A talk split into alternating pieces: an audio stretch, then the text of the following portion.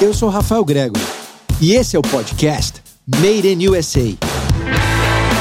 O podcast dos corajosos, daqueles imigrantes que vieram para os Estados Unidos construírem as suas famílias e seus negócios por aqui, from scratch.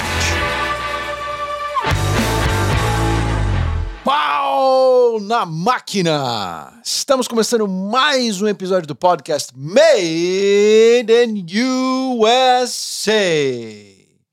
E o meu convidado de hoje foi CEO da Fora no Brasil.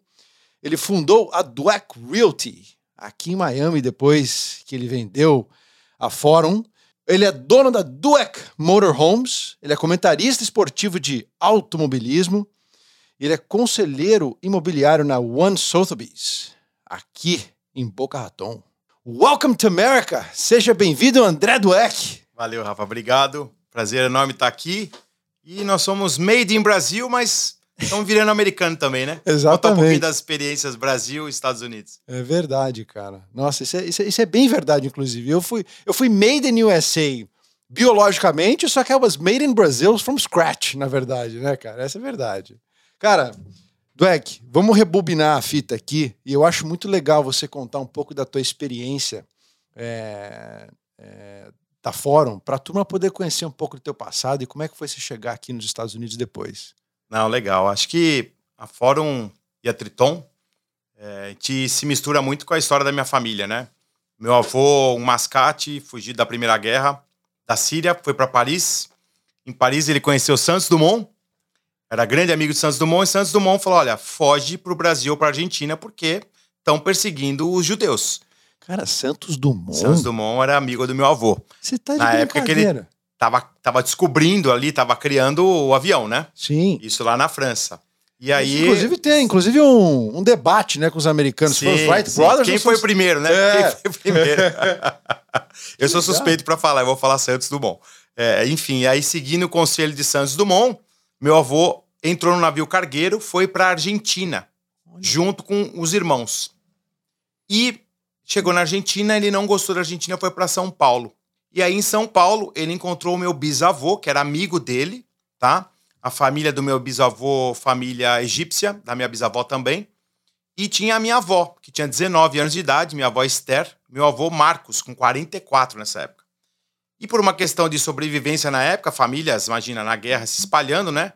O meu bisavô falou: olha, Esther, você tem que casar com o Marcos. Nós judeus, ela falou assim: imagina, eu vou casar com esse velho.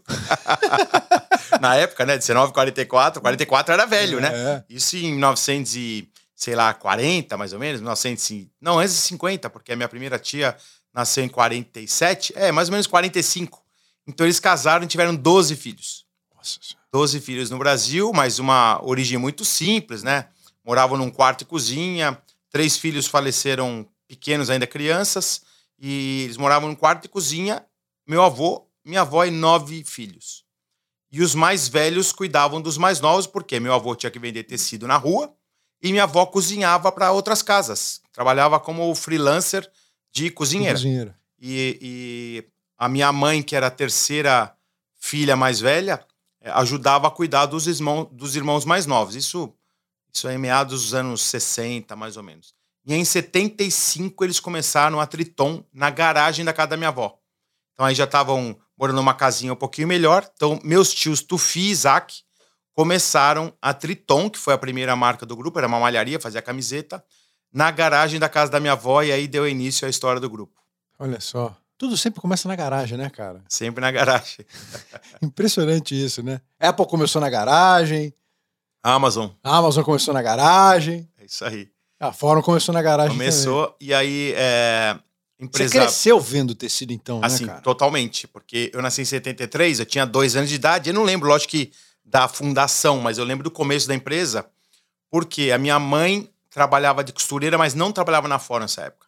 E meu pai era motorista e depois representante comercial e ele começou a trabalhar na Triton, eu acho que em 78. E eu lembro que eu ia na fábrica, ficava debaixo da mesa de corte e a família trabalhando, ajudando, empresa pequena, normal, né? Igual você ter um restaurante, você ter uma- um escritório, enfim. É questão de, de, de falar assim, ajudar a família a trabalhar e também custo. Hum. Então aí é, minha mãe começou a trabalhar em 81, o Tufi teve a ideia de criar a Fórum. que a Triton estava indo muito bem na parte de atacado e malharia. Fazia camisetas e vendia para as grandes magazines em São Paulo, no Rio, é, no interior. E, e, ele queria ter uma marca de moda mesmo. Ter mais liberdade de criação, porque a camiseta, quer queira, quer não, você tem lá a camiseta, é básico, estampa, não tem muita, é, é, muito segredo, né? E aí criou a Fórum e minha mãe entrou na companhia. Os sócios eram meus tios Isaac e Tufi, desde o começo, e minha mãe começou a história com eles gerenciando a Fórum. E aí começou a história da Fórum em 81. Então, é, entre uma marca e outra, pouca gente sabe, né? Todo mundo acha que a Fórum é mais antiga. Pois é. Na verdade, a Triton é mais antiga. A Fórum já veio com essa ideia de, de marca de luxo e de varejo. Tanto que a primeira loja da Fórum foi no Shopping Morumbi em 1986. Nossa. E a Triton, a primeira loja da Triton foi na Rua Oscar Freire, no Shopping Center Norte, no Iguatemi. Abriu no mesmo dia, em 92. Então a Triton, de 75 a 92, era só atacado. Você olhava em multimarca, grandes magazines. A Fórum, não. A Fórum ficou cinco anos no atacado e depois já foi pro varejo. E você entrou na empresa com quantos anos? Entrei com 13. Em 87. É... Você e teus primos? Eu entrei, eu entrei um pouquinho antes. Alguns primos entraram depois, tios também entraram e saíram. É, eu fiz bar mitzvah, que é a formação do menino judeu quando ele vira homem, né? Sim. E eu falava pra minha mãe, falei, mãe, o dia que eu fizer bar mitzvah, eu quero trabalhar. E minha mãe, desde, isso eu falei com ela, sei lá, eu tinha 10 anos de idade. Uhum. E aí minha mãe falou assim, não, tá bom, moleque, você vai trabalhar com 13. Mas tipo assim, achando que era uma, um, um uhum. papo, né? Aí eu fiz 13 anos, fiz o bar mitzvah em 13 de setembro de 86. Aí minha mãe falou: O que, que você quer de presente? Eu falei: Eu quero trabalhar. Ela, como não assim? O presente do bar mitzvah? O que, que você quer, né? Porque tem uma tradição, né? De dinheiro, uhum. dar dinheiro, todo mundo dá dinheiro pro moleque juntar, né? Pra começar uhum. a ter a sua independência financeira. Faz parte da tradição judaica. Uhum. Falei: Não, mãe, eu quero trabalhar. E ela, ela ali viu que era verdade. E aí eu tava na sétima série do ginásio, antigo ginásio. Aí eu terminei a sétima série. É no dia 6 de janeiro de 87 eu comecei a trabalhar numa outra confecção do meu tio Samuel, que era o caçula. Era uma empresa menor, que não tinha nada a ver com a Forno e com a Triton. E fiquei lá 10 meses. E aí, em novembro de 87, eu comecei a trabalhar na Fórum. Então, comecei com 13 anos com meu tio Samuel. E na Fórum já tinha completado 14. Como, você começou como office boy? Office boy. Melhor profissão. O pessoal fala, pô, office boy é legal. Eu falei, é legal. A faxineira manda em você, a faxineira fala assim: André, tudo bem, ó, tá precisando comprar água, acabou o sabão, vai lá no mercado e compra. E o porteiro, a mesma coisa. Fala assim: ó, oh, André, é o seguinte, ó, chegou um carro aí, um caminhão, ele não tá sabendo estacionar, vai lá e ajuda ele. Fala, vem pra cá, vem pra lá. Então, a faxineira e o porteiro mandavam em mim. Só que era moleque, era muito divertido. Né? Mas é muito bom, é, é. aprendizado é o melhor tudo, que tudo. tem, né, cara? Cara, e, André, você virou presidente do negócio. É, foi um processo longo, né? Pô, cara. é, eu. Enfim, e, pô, e com primos envolvidos sim, também, família né, toda, Super né? delicado, né? Família toda. E, e, pessoas que começaram a empresa também junto com meus tios. Então, tinham diretores que começaram lá também de baixo e depois foram crescendo. E, e eu acho que tem algumas coisas que acontecem na nossa vida que a gente tem que estar preparado mentalmente. Primeiro que é o seguinte, até falando um pouquinho antes, com oito anos de idade, eu estudei num lugar, eu morei num lugar que era um semi-orfanato. Chamava Lar das Crianças da Congregação Israelita Paulista. Por quê e o que que era lá? Por quê? Porque meus tios e minha mãe, na época que meus avós eram muito pobres, né? Acho que abaixo da linha de pobreza, os lembra que eu falei que os mais velhos cuidavam dos mais novos? Sim. Não dava, não, não dá para ficar 10 crianças, 9 crianças numa casa. Então os mais velhos foram para esse lar das crianças no começo, quando eles não tinham os mais novos e moraram lá. E aí eu, eu venho dessa geração da família, porque eu sou o segundo neto mais velho. Foram 30 netos. Uau. Eu sou o segundo mais velho, o primeiro mais velho é meu primo Marcos, nasci em 1970, eu nasci em 73. Então eu peguei essa parte ainda da família humilde. E aí, como a fórmula estava dando certo de educação, entre aspas, terceirizada num colégio interno de judeus, eu aprendi a falar hebraico, escrever hebraico, é, história, religião, educação tradicional normal eu tinha que arrumar meu quarto, eu tinha que, que me organizar, eu tinha que fazer a lição de casa, eu tinha que tirar meu prato e levar para lavar. Era um, um, um semi-orfanato. Você, você dormia lá? Dormia, entrava domingo e saia sexta-feira. Por quê? Porque sexta-feira, que é o dia mais é, sagrado do judaísmo, é o dia do Shabat. Ah. Então, saía de lá sexta-feira às três horas da tarde e voltava domingo, cinco horas da tarde. E lógico, com oito anos de idade, você imagina que não foi fácil para uma criança. Hoje eu olho faz mais de 40 anos, isso foi em 81. Eu olho e falo assim, nossa, quanto que foi bom para minha formação de ser humano, de mentalidade forte. Imagina uma criança de 8 anos de idade não ver os pais durante a semana. Oh. E os pais vivos, não é? Não é que é um orfanato Sim, de crianças sim. que não têm pais. Ainda Mas- existe essa escola? Existe, lá na, no alto da Boa Vista, São Paulo. Olha só. Uma coisa, e, e alguém me adotou. Então o que acontece? As crianças tem um custo para manter as crianças lá. Ah, De educação, de alimentação, de tudo, né? Então, a comunidade judaica que bancava, bancava não, banca até hoje. Hoje já não é mais exclusivo para os judeus. Hoje já é aberto. Eles abriram, que eu acho que é bem legal, tá? É, questão de diversidade, acho que o negócio foi evoluindo para isso e, e a comunidade judaica acompanhou. Continuam doando, mas não importa. Eu não sei quem me ajudou. entendi. Eu não sei. Tanto que eu ajudo essa comunidade até hoje, eu também não sei qual criança eu tô ajudando. São quantas crianças que tem hoje lá? Então sabe? deve ter umas 300 por aí. E por vai aí. até que idade? Não tem idade. Não tem idade. Não tem idade. Se a criança tiver que ficar lá até 18 anos de idade, até começar a trabalhar, vai ficar. Uau. Então foi muito legal porque isso me deu uma mentalidade muito forte e a mentalidade rica. O que é a mentalidade rica? Né? Muita gente fala na internet, ah, mentalidade rica, você olha um monte de post motivacional tal. Mas as pessoas, se, se você não passou por isso, você não sabe o que é. Não. É, é é a diferença que a gente tá falando de storytelling, para as pessoas que contam a história, e story doing, que é a pessoa que passou pela história. Então, é, eu tive, entre aspas, o privilégio de ter passado pela história. Eu falei assim, pô, mas como assim? Você tá contando uma história, entre aspas, triste e teve o privilégio? Sim, porque me fez mentalmente ser um cara mais forte. E a mentalidade rica não era grana. Não era, ah, você vai ser rico, vai ter carro, vai ter apartamento, vai ter casa na praia, vai ter dinheiro no banco. Não. Era a mentalidade rica o seguinte: falar assim, ó, você pode ser igual aquelas crianças que estudam numa escola particular. Você pode ser melhor do que as crianças que estão é, numa condição financeira ou, ou social melhor. Então, eu não tinha essa consciência que eu era pobre ou que eu estudava num semi-orfanato. Para mim, ali era uma passagem. Eu falei assim: olha, eu preciso passar por isso. Então, eu aprendi a ser um cara organizado, disciplinado, metas, tinha metas lá e ganhava prêmio. Pra você ter uma ideia, se você tirasse 9 ou 10 na escola, você tinha o direito de jogar futebol. Ó. Os meninos e as meninas vôlei. Então já tinha meta. Falei, não, eu queria jogar futebol. Porque imagina, você ficar no- trancado num- numa casa, que era uma- um casarão. Você quer ter uma É. atividade. E pra ter atividade, você precisa merecer.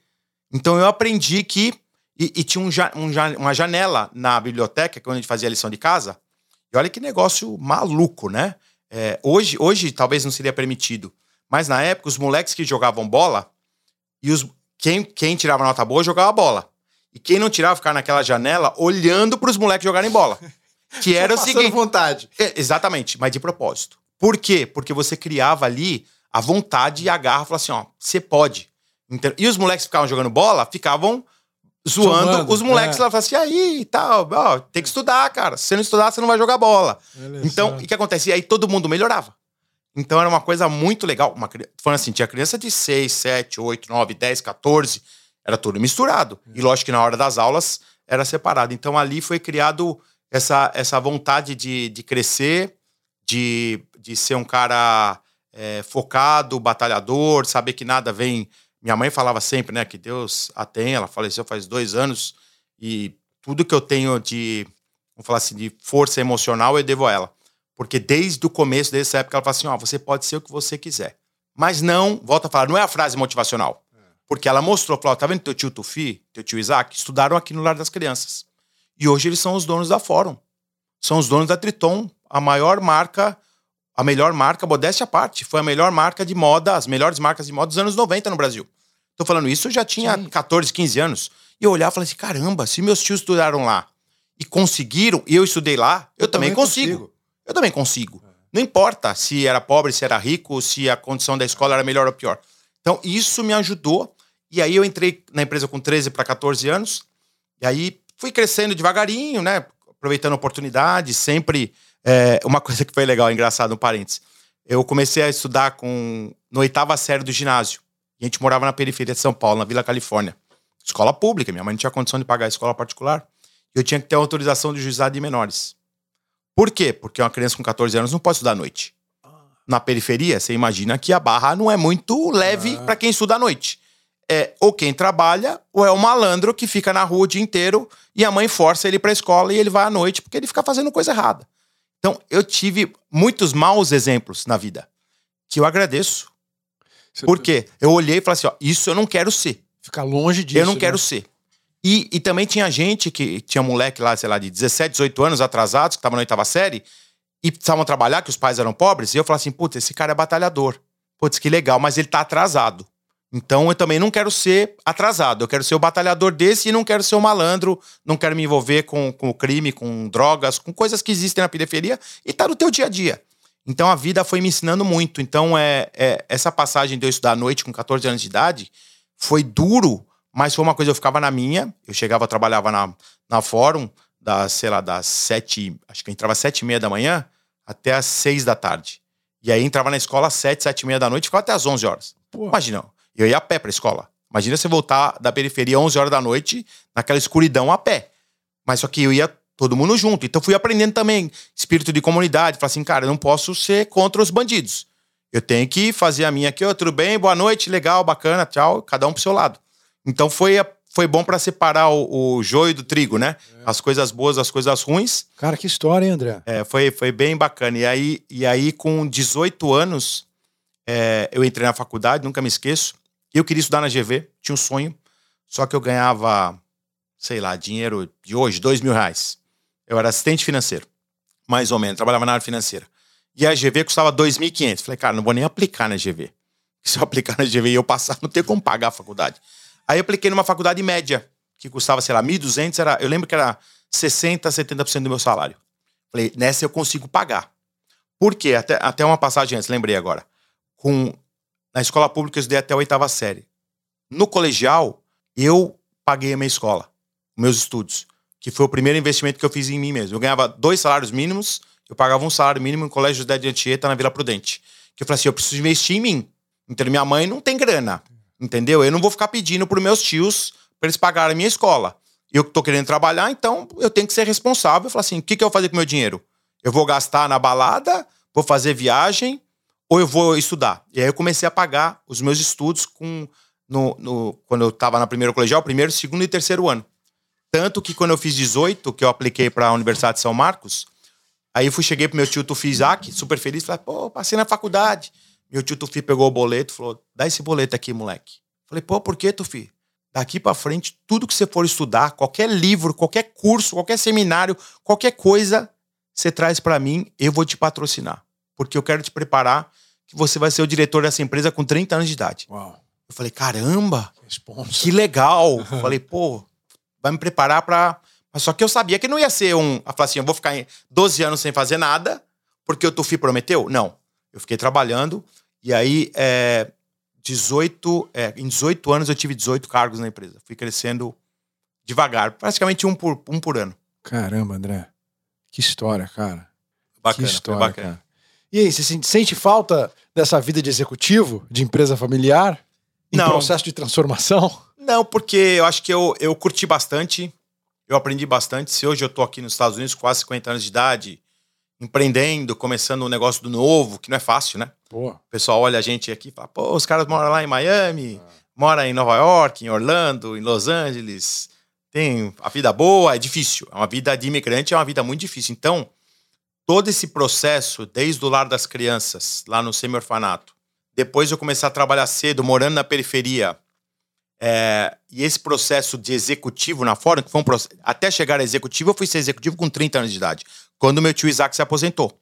Eu, eu, eu Você assumiu. assumi a gestão financeira e administrativa da empresa. É longo, não é do dia para noite, mas ele te prepara para coisas que você não sabe. Eu mesmo, se você for me perguntar, estou nos Estados Unidos há 10 anos. Se eu, quando eu mudei para cá em 2012, se eu imaginava onde eu vou estar hoje, n- nunca. Nunca, nem no melhor sonho. Mas eu enxergo que foi um processo que muita coisa que eu aprendi lá atrás e apanhei e sofri me fez ser um cara mentalmente forte. mais preparado, né, É. cara? Então, Muito mais me casca grossa, né, Pra Exato. conseguir sofrer, sofrer, né, as, as dificuldades de um empreendedor. Agora, a primeira vez que você empreendeu, depois que você vendeu a Fórum com o seu tio, foi aqui nos Estados Unidos ou chegou a empreender no Brasil também? Sim, no Brasil, é, pequenas coisas. Eu sempre fui um cara muito inquieto, né? Eu comecei a escrever o meu livro agora, que eu prometi que eu ia. Prometi para minha mãe, infelizmente, ela não vai estar aqui para ver, mas vai ser dedicado a ela. Que quando eu fizer 50 anos de idade, eu ia ter um livro pronto, não é autobiografia, um livro de ajuda às pessoas que querem passar por esse processo do zero até empreender. Aí eu comecei a escrever. Story doing. Isso, story doing. E aí eu comecei a, a, a escrever esse livro, né? E aí chegou nesse capítulo, né? Aham. Que eu tô com o grande Eduardo Vilela, o Book Advisor, que tá me ajudando, me assessorando. Cara genial que eu indico para todo mundo. É, e aí chegou nesse capítulo, ele falou exatamente, ele falou, pô, mas você começou a empreender nos Estados Unidos? Eu falei, não. Falou, como? Eu falei, não, eu trabalhava na Fórum, em, de, eu trabalhei lá de 87 a 2008, quando eu vendi a empresa, 21 anos. Mas nesse meio do caminho, eu, além de estudar, eu fui piloto, porque eu, era meu sonho ser piloto. Comecei em 91 até 2003. E eu parei quando meu tio Isaac se aposentou. É, Sou nesse para quê? De comecei a correr de kart, aí Fórmula Fiat, Stock Car, corri três anos Stock Car, aí corri de, de Fórmula Renault, Copa Clio, mil milhas brasileiras, Várias, várias. fiz bastante, fiz é, é, a- o Porsche Clube do Brasil, participei como, como coach, como instrutor, enfim, tive algumas experiências, mas não tinha grana, era assim, ajuda de amigo, de patrocinador, mas até consegui me sustentar no esporte caro, Sim, né? Super caro. esporte elitizado né? mas consegui com, com a ajuda de patrocinadores, de amigos eh, e contatos. Aí o que acontece? Aí quando eu parei em 2003, que meu tio Isaac se aposentou, aí um amigo meu me chamou para a gente fazer uma sociedade de uma agência de marketing esportivo, porque eu já tinha sido piloto. Eu conhecia os patrocinadores, eu conhecia as equipes e ele também. Então a gente fundou a Siciliano do Exports, que o cara, que eu tenho uma paixão enorme, Vicente Siciliano Júnior a família dele tinha até a livraria siciliano. Cara, meu irmão foi um o único cara, na verdade, duas pessoas, que foi no aeroporto se despedir de mim num voo que era meia-noite, quando eu vim do Brasil para cá. Olha só. Então, é um cara que tem uma ligação é, emocional muito forte, né? E a gente fundou a Siciliano do Exports. E aí, paralelamente a isso, eu tive uma sociedade em três restaurantes. Eu que eu não trabalhava no dia a dia, eu ia à noite para fazer a parte de relações públicas, marketing e, e trazer os clientes. E trabalhava na fora durante o Trabalhava dia. na forma durante o dia. É, que- não, Puxado, né? que é, mas eu gostava. É- é- essa parte inquieta, né? Sim, sim, sim. Eu gostava ali, eu me divertia, tal, é, tava com 20 e poucos anos de idade, queria aprender, mas ao mesmo tempo não tinha tempo para operar É. o dia a dia, então eu usava a minha capacidade de, de marketing, de conhecer as pessoas, de organizar eventos, sempre gostei. Assim, autodidata, porque eu não estudei isso, né? Eu estudei finanças e, e negócios, né? Pois é, você é um financeiro comercial, né? É assim que eu te vejo, né? Mais ou menos isso. Bacana isso, pô. Aprendi, aprendi. Aí foi um pouquinho, acho que, da veia da colônia judaica dos meus tios, É. né? Que eles eram vendedores. Ninguém nunca fez faculdade. Nem o Tufi, nem o Isaac, nem minha mãe, nenhum dos meus tios que, que estudaram lá, nenhum deles era formado. Todos autodidatas. Então, eh, na minha concepção, 70% da tua experiência vai ser no dia a dia. E 30% vai ser na parte acadêmica. com curso. 100% de acordo. Então é. é- e eu, eu sei porque eu, eu vivi os dois intensamente ao mesmo tempo. Não é que eu estudei e depois trabalhei. Não, é sempre estudando, trabalhando, estudando, trabalhando e for, fui crescendo com isso. Você não. Olhando hoje em dia, né? Se você pudesse fazer o mesmo com os teus filhos, você faria? Adoraria. Eu, eu- eu morro de vontade de fazer, cara. eu não- mas não, não dá pra fazer, é né? complicado, complicado. É, é difícil É uma porque. baita lição de vida, né, cara? Não, que a- você ba- você bateu em vários pontos super interessantes aqui. O que te dá de resiliência, é, assim, a, a vida corporativa dentro de uma empresa, as dificuldades por quais você passa, você começar como, office- como office boy, ter que lidar com a faxineira, ter que lidar com o motorista, ter que ajudar o tio a crescer o business e crescer. Não, e até vender a empresa. Até Depois empresa, negociar é. com, com um banco de investimento. Cara, Sim, eu tive todos os degraus e todos os tipos de relacionamento com todos os tipos de pessoas. Pois que é. pra mim me formou um ser humano melhor. super. Mas eu vou te dar um exemplo. Por que, que a gente não consegue criar nossos filhos da mesma maneira? A primeira vez que eu entrei num avião, eu tinha 23 anos de idade. Eu nunca tinha entrado num avião. A minha filha, a primeira vez que ela entrou no avião, ela tinha um. Então, entrar no avião, viajar de avião, era um sonho que eu tive que trabalhar 10 anos Pra conseguir para conseguir. Então, como que eu vou querer que ela tenha esse sonho ou esse desejo Se ela já se ela teve- entrou com um? Entendeu? A, a caçula entrou com um, a mais, a mais velha entrou, sei lá, com quatro. Mas no, teu, no dia do teu bar mitzvah, você falou pra sua mãe que você queria trabalhar.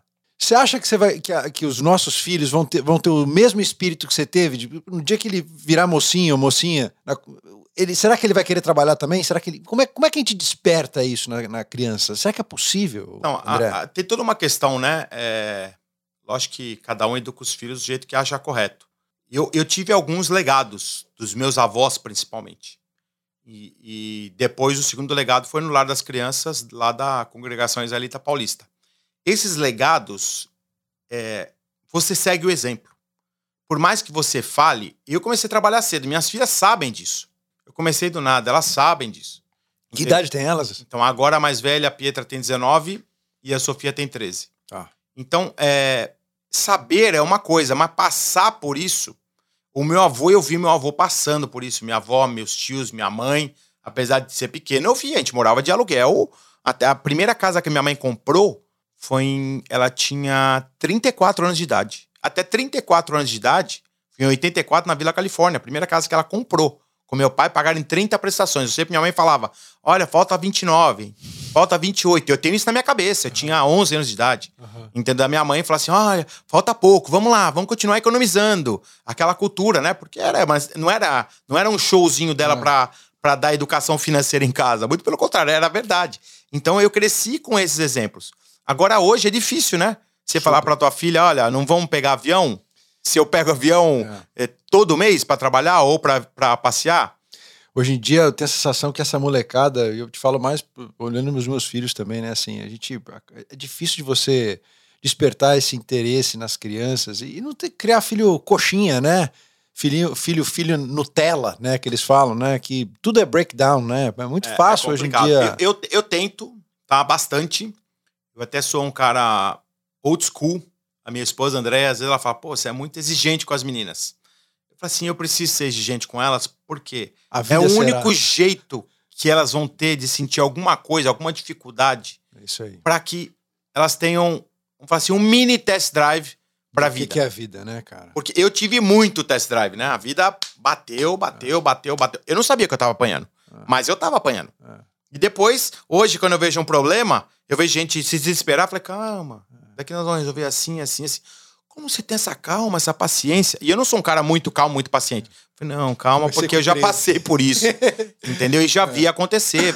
Vamos usar um pouco da, da, da, do que aconteceu no passado e aprender. E, e, e, a minha vida inteira foi assim. Mesmo na fórum, é um negócio complicado você ser parente do dono. Todo mundo acha, né? fala assim, ah, o André entrou lá, cara, tava prometido pelo Tufi com 18 anos que ele ia ser diretor. Cara, o dia que ele falou isso, ele falou isso no almoço depois. Cara, eu nunca me esqueço, tinha um diretor da empresa, é, que eu não vou nem citar o nome, mas era um cara que pegava muito no meu pé. Muito assim, coisas pessoais e profissionais. Mais velho? Mais velho. Eu tinha, sei lá, 20, ele tinha 35. Por quê? Um dia ele fez alguma coisa de errado e estava no almoço, que era um almonião que a gente chamava, que era o um almoço-reunião. Os diretores e alguns gerentes.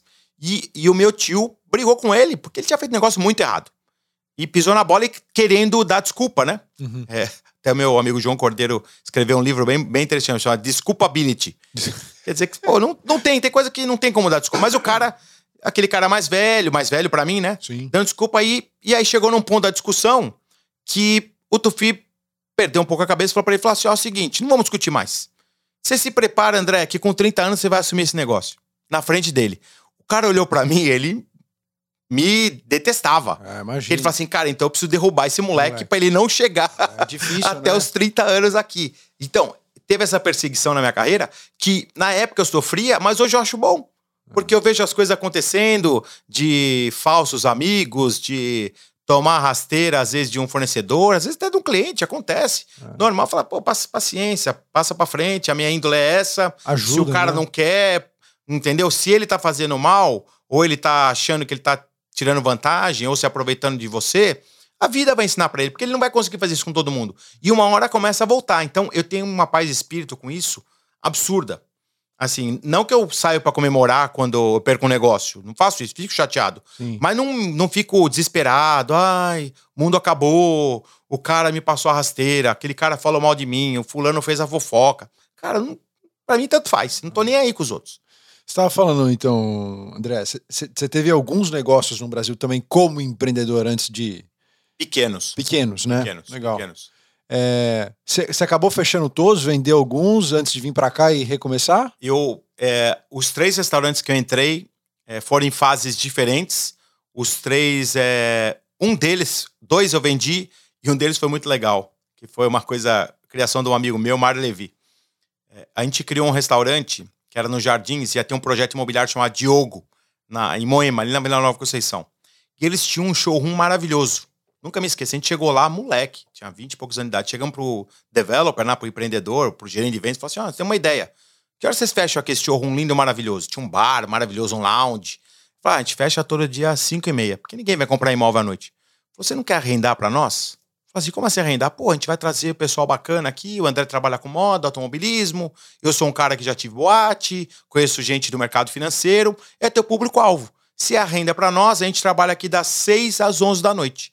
Aí os caras falam assim, eu topo. Só que é o seguinte, é, isso era dia 1 de outubro. Vou começar a obra dia 1 de janeiro. Falei, não tem problema. O convite era mandando assim, Rafael, tudo bem? Você está convidado, Diogo Lounge and Music, data de inauguração, 1 de outubro. Ah. Data de fechamento, 20 de dezembro. Foi o primeiro lugar no mundo que você convidou a pessoa, na época, né? Uhum. Quando isso foi em 2000, eu tinha acabado de casar, eu casei em 2001, acho que era 2001 ou 2002. Foi o primeiro lugar no mundo que tinha data de inauguração e fechamento. Então foi o único negócio que eu não vendi. Só que a gente explorou ele durante três meses. Legal. Foi bom financeiramente, bom. E, e eles, a gente vendeu imóvel para eles ainda. Que bacana. E aí começou a me sair a, a, a coisinha do. Cara, esse negócio de vender imóvel diferente, de, com uma cabeça mais criativa Sim. é legal. Porque você chama a pessoa pra, pra ir num bar, num restaurante, e lá tem a maquete. Entendeu? Uma coisa, e, era, e era o stand de vendas. Olha só. Entendeu? Então foi uma coisa que eu tive também lá. E aí, quando, quando a gente vendeu a Fórum, aí eu comecei a trabalhar como comentarista de automobilismo. Recebi um convite da ESPN, porque eu não estava mais correndo. Meu grande amigo Luiz Carlos Largo, ESPN Brasil, e depois no Band Esportes, Celso Miranda. Legal. É, e aí eu trabalho, entrei nisso, tô, tô até hoje, não hoje não mais de uma forma é, contínua, mas como freelancer. Inclusive, eu cheguei a trabalhar para um, um canal americano aqui, em 2019, 2020, chamado Dazon, Dazon. que era uma empresa de streaming global de esportes. A gente transmitia a Fórmula Indy em língua portuguesa. Era, não é mais? Não é, mas é, não é, tem mais ah, a tá. transmissão para o Brasil. Ah, tá. Então eu fui contratado deles durante dois anos. Cancelaram essa transmissão no Brasil? É, eles não, não renovaram os direitos de transmissão. Ah. E foi muito legal, porque aí eu era narra... eu fui sempre comentarista. E aí no Dazon eu tive a oportunidade de ser narrador, que é outra técnica que tive que aprender, me reinventar. E eu tinha uns pilotos como comentaristas, tipo o Hélio Castro Neves, que faz aniversário uhum. 10 de maio, hoje aqui, dia que a gente está gravando. O Elinho, meu grande amigo. E o Matheus Leite, também que era piloto de, de Fórmula Indy, Roberto Moreno, Raul Boésio, todo mundo que eu fui conhecendo eu ia convidando para ser comentarista, então era bem divertido. Que legal, é. cara. Que bacana. Mas aí quando você veio para cá, você já veio então com o mindset, olha, eu estou indo para os Estados Unidos e vou trabalhar como corretor de imóveis lá, vou entrar para esse mundo de realtor lá? Sim. Na verdade, é, eu, quando a gente vendeu a Fórum, o dólar estava 1,60. E eu comecei a olhar para o mercado americano, falei, eu preciso dolarizar um pouco do meu patrimônio. Oh, Porque até então só, época, eu só trabalhava né, na Fórum, então não tinha essa cabeça de dolarizar patrimônio, pensar em morar fora jamais, imagina. Tava 100% focado lá. Se não tivesse vendido a empresa, eu tava lá até hoje, entendeu? Talvez o Tufi estaria trabalhando menos, mas eu ia estar tá lá, imagina, 49 anos de idade, ia estar tá acelerando tudo. Como, como era na época que eu tinha 35 quando a gente uhum. vendeu a companhia, não ia mudar nada, né? Tanto que eu falei pro meu tio, né? Com, quando a gente vendeu a empresa, ele falou: pô, vou montar um escritório pequeno de investimentos, que era uma holding, é, e a marca da minha prima Karina Dweck. Então eu comecei a empreender de novo. Eu era sócio da marca dela, ela tocava toda a parte que o Tufi fazia na Fórum, que é criação, produto, e eu tocava o business, vendas, inclusive foi onde eu tive a experiência mesmo de vendas, é, financeiro, marketing, enfim, a gestão de uma empresa pequena. Sim. E na holding de investimentos dele. E, ele, e a, gente, ele tá, a gente estava bem cansado nessa época, porque a Fórum demandava muito a Triton, era uma empresa grande, né? E aí ele falou assim: pô, vamos descansar. A minha avó tinha acabado de falecer, então a gente estava um pouco triste na questão de falar assim: pô, o que, que vale a pena, né? A gente trabalhou tanto e não curtimos tanto a família. É, né? André, pô, perdemos a vovó aí, eu era super ligado à minha avó, ia almoçar com ela toda semana, lá na Moca, no bairro da Moca, que era onde era a fábrica da Fórum, né? Então senti também, falei, pô, realmente passou o tempo muito rápido, a gente trabalhou muito temos um sucesso relativo, porque sucesso não existe, né? Eu tenho isso na minha cabeça. Ah, é, você é um cara de sucesso. Eu falei, não, sucesso é relativo. Ah. Entendeu? Não, não, se você achar que tem um sucesso absoluto, você vai deixar a humildade de lado. Então, para mim, sempre. E eu aprendi isso com a minha avó. Minha avó falava assim: e aí, tá indo bem? Tô indo bem. E quando ela se foi. É, negócio, eu estou em sucesso, É, mas- né? Não significa que você sempre será um sucesso, né? Também, né? Tem, tem isso, né? Até porque se você for se comparar a alguém, você sempre vai estar atrás. Exato, é Então, verdade. e aí vai sofrer. Eu não me comparo a ninguém. Então, o, meu, é, o, o automobilismo me ensinou isso, né? É um esporte que é você contra você mesmo. Você tentando melhorar seu tempo, tentando fazer a melhor é, classificação, melhor posição, para tentar chegar em primeiro, pegar um troféu no pódio. Então, o automobilismo me ensinou isso muito na vida, né? E aí, quando a minha avó se foi e a gente vendeu a empresa, logo depois, eu falei assim, cara, vamos dar umas aceleradas. Eu tinha ficado doente, com uma, com uma suspeita de um burnout. Fui parar no, no, no hospital. Minha mãe foi comigo, preocupada. O que, que você começou a ter? Não, Tontura? tontura, vista embaçada, não conseguia andar com 34 anos de idade. Nossa. Mais ou menos. Aí fui pro Sírio, fizeram lá os exames, tiraram o líquido da espinha, aí o médico chegou, fiquei internado. O médico chegou assim, foi assim, uma, uma coisa que eu nunca vou esquecer. Eu lembro do médico olhando pra mim, eu deitado na cama, e ele olhou e falou assim: tudo bem, ó, fizemos todos os exames, tá tudo bem, dona Tuna, pode ficar tranquila, o menino tá bem. Vou te fazer algumas perguntinhas. Falei, lógico, doutor, pode fazer. Você tá bem para responder? Tô, acabei de tomar uma sopa aqui, tô melhorando, tal, tô com soro. Falei assim, executivo, né? Falei, sim, doutor. Provavelmente empresa familiar. Sim, doutor. Deixa eu ver sua ficha aqui, 34 anos de idade. Olha, esse, esse perfil seu, o índice de mortalidade é altíssimo. Se você tiver um infarto, você vai morrer. O médico falou para mim, falou, olha, Você estava com pressão alta? não, tava com tudo que você pode imaginar. Entendeu? Então ele falou assim: olha, é uma coisa que. n- nem- Não se falava a palavra burnout. Não existia isso, era estafa. Estresse e estafa. Aí me indicou um- um médico psicanalista, que ele era presidente da Associação Brasileira de Estresse. Eu nem sabia que existia. Eu nunca me esqueço, ele já, já faleceu, inclusive. Me ajudou muito. É, e aí eu comecei lá nesse lugar e, e o cara falou pra mim, falou assim, cara, vocês são loucos, cara. Vocês vão ficar ricos e vão morrer. Porque vocês trabalham muito, vocês estão sempre pensando. Não tinha rede social, não tinha celular. Tinha, mas você não usava, não trabalhava tanto online. Só que a gente ficava na empresa 14, 15, 16, 18 horas por dia. Tinha reunião, começava às 11 da manhã, terminava às 11 da noite. Cara, é improdutivo. Hoje, olhando, é improdutivo, mas era o que é, é a nossa realidade na época. Então, quando a gente vendeu o Tufi, voltando aí para a questão dos Estados Unidos, falou assim: vamos dar umas aceleradas. Pô, já tô querendo parar um pouco. Falei, Tufi, eu tenho 35 anos de idade, eu não vou me aposentar. Não, mas você pode se aposentar. Falei, Tufi, não é financeiro. Entendeu? Juros no Brasil pagava 17, 18% ao ano, Selic.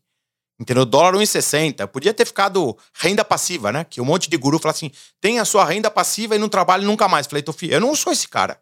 Eu não vou conseguir com 35 anos de idade, entendeu? Respeito quem tem essa opção, entendeu? Cada um, cada um. Todo mundo sabe das suas responsabilidades. Mas eu não consigo ficar em casa cuidando só dos meus filhos e olhando lá o computador para ver se eu tô ganhando dinheiro. Não, eu preciso produzir. Eu sou empreendedor, eu quero ver gente trabalhando, eu quero crescer, quero gerar emprego, eu quero ter reunião, quero ajudar as pessoas. Eu sou isso. E aí eu comecei a investir nos Estados Unidos com imóveis. Olha só. Então foi aí que eu vi que tinha uma, uma brecha de falta de serviço das imobiliárias americanas, principalmente. Então eu criei a Dweck Realty. Eu morava no Brasil ainda. Então Ah, eu criei é? a Dweck Realty em maio de 2012, dia 18, vai fazer 10 anos agora. É, com um sócio, que ele era o broker, ele tocava. Eu basicamente estava no Brasil, captava o cliente, fazia parte de marketing digital, só.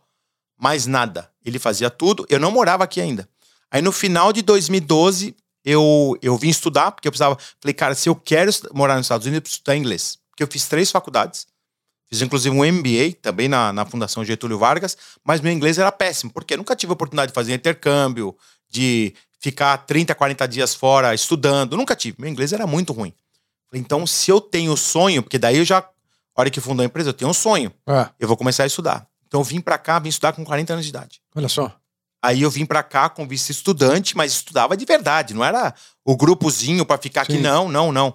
Aí fiquei em 2013 estudando. Você foi para UM estudar ou você fez um não, eu, curso de eu inglês fiz só? um, um curso de Business English na, na St. Thomas University, Ah, tá. Faculdade de Direito, Sei. e depois fiz duas escolas de inglês mesmo. Tá? Que daí eu, eu queria aplicar pro TOEFL, né? Queria ter certificação, falar assim, não, você fala inglês de verdade, tá testado aqui. E aí, em E a 2000... Dweck Realty era, tinha um próprio broker dela? Como é que Tinha, era? era meu sócio. Ah, Então, você não tinha que se acoplar em nenhum broker. Eu não operava. Não, não, era sócio da companhia. Eu tinha 50% Sim, da sim, companhia. É que, E tinha o meu broker que tinha 50%. da- entendi. Entendeu? Mas é, é que assim, quando, quando o cara aqui tira a licença de ser broker de real estate, normalmente ele, ele tem que estar acoplado numa broker, né? Sim. O realtor, o Isso. realtor, o corretor de imóvel tem que estar acoplado num broker company. Isso. Brokerage company, né? Isso. A minha empresa era um Era um brokerage, brokerage company. company. Eu não era realtor. Tá. Eu não era realtor ainda. Eu era o cara, eu era o investidor da companhia. Perfeito. Eu era o cara que cuidava da estratégia, mas eu não vendia imóvel. Quem vendia era meu sócio. Isso era uma licença, é uma licença diferenciada? é uma Então, outra? É, uma licença de broker é uma licença acima do, do da licença de realtor, de, De corretor realtor. de imóvel. E o broker não necessariamente é o dono da companhia. Ele é o responsável, mas ele não é o dono da companhia. Perfeito. E, e aí eu tinha essa estrutura toda pronta, né? Meu sócio tocava, inclusive a minha sócia também, a Carolina Lara, que é minha sócia até hoje. O Marco Fonseca, que foi meu sócio na época, não é meu, meu sócio mais, mas me dou super bem com ele. Assim, a gente separou na boa por questões de diferentes pensamentos, mas saio com ele até hoje, encontro ele, tomo cerveja. Eu, eu todos os meus ex-sócios, eu me dou bem com todos. Eu nunca entrei num litígio, nada, porque eu acho que eu sou casado, eu tenho um casamento só. 20, quase 21 anos com a mesma mulher. Eu vejo meus amigos que separaram quatro, cinco vezes e são amigos das ex-mulheres, principalmente os que têm filhos. Eu olho isso e falo assim, cara, a empresa tem que ser igual. Se separar do teu sócio, você não pode brigar. Então chega lá, faz um acordo, quanto que é? 10% pra cá, 10 pra lá. Não deu certo, paciência, é igual um ex-casamento. Então eu levo isso muito no meu dia a dia profissional.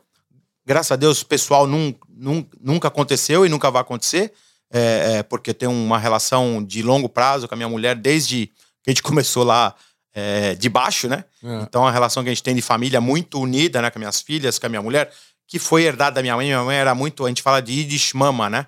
Que é a mãe judia que, que criava muitos filhos, educação, valores. Valores, não era dinheiro. Minha mãe nunca me pagou um, um, um curso, porque ela não tinha dinheiro. Mas o que ela me deu era muito maior do que qualquer escola poderia me ensinar. E aí começou a história da Dweck Realty. Aí você virou realtor depois. Então, depois, aí em 2014, eu apliquei para o Green Card com, com visto de investidor. Aí foi aprovado em 2015. Aí eu fui inventar outra história, que foi a do Eco Motorhomes. Ah. E quando a gente mudou para cá em 2012, eu tinha Eu um acho um sonho... baita business, tá? Principalmente hoje na pandemia, você não deve nem, devia nem imaginar, né? Mas é um baita negócio. Mas foi né, tudo, cara? tudo na questão seguinte: o que, que eu acredito, né? Muita gente fala assim: ah, o que, que, que, dá dinheiro aí? Muita, muitos clientes vêm morar aqui.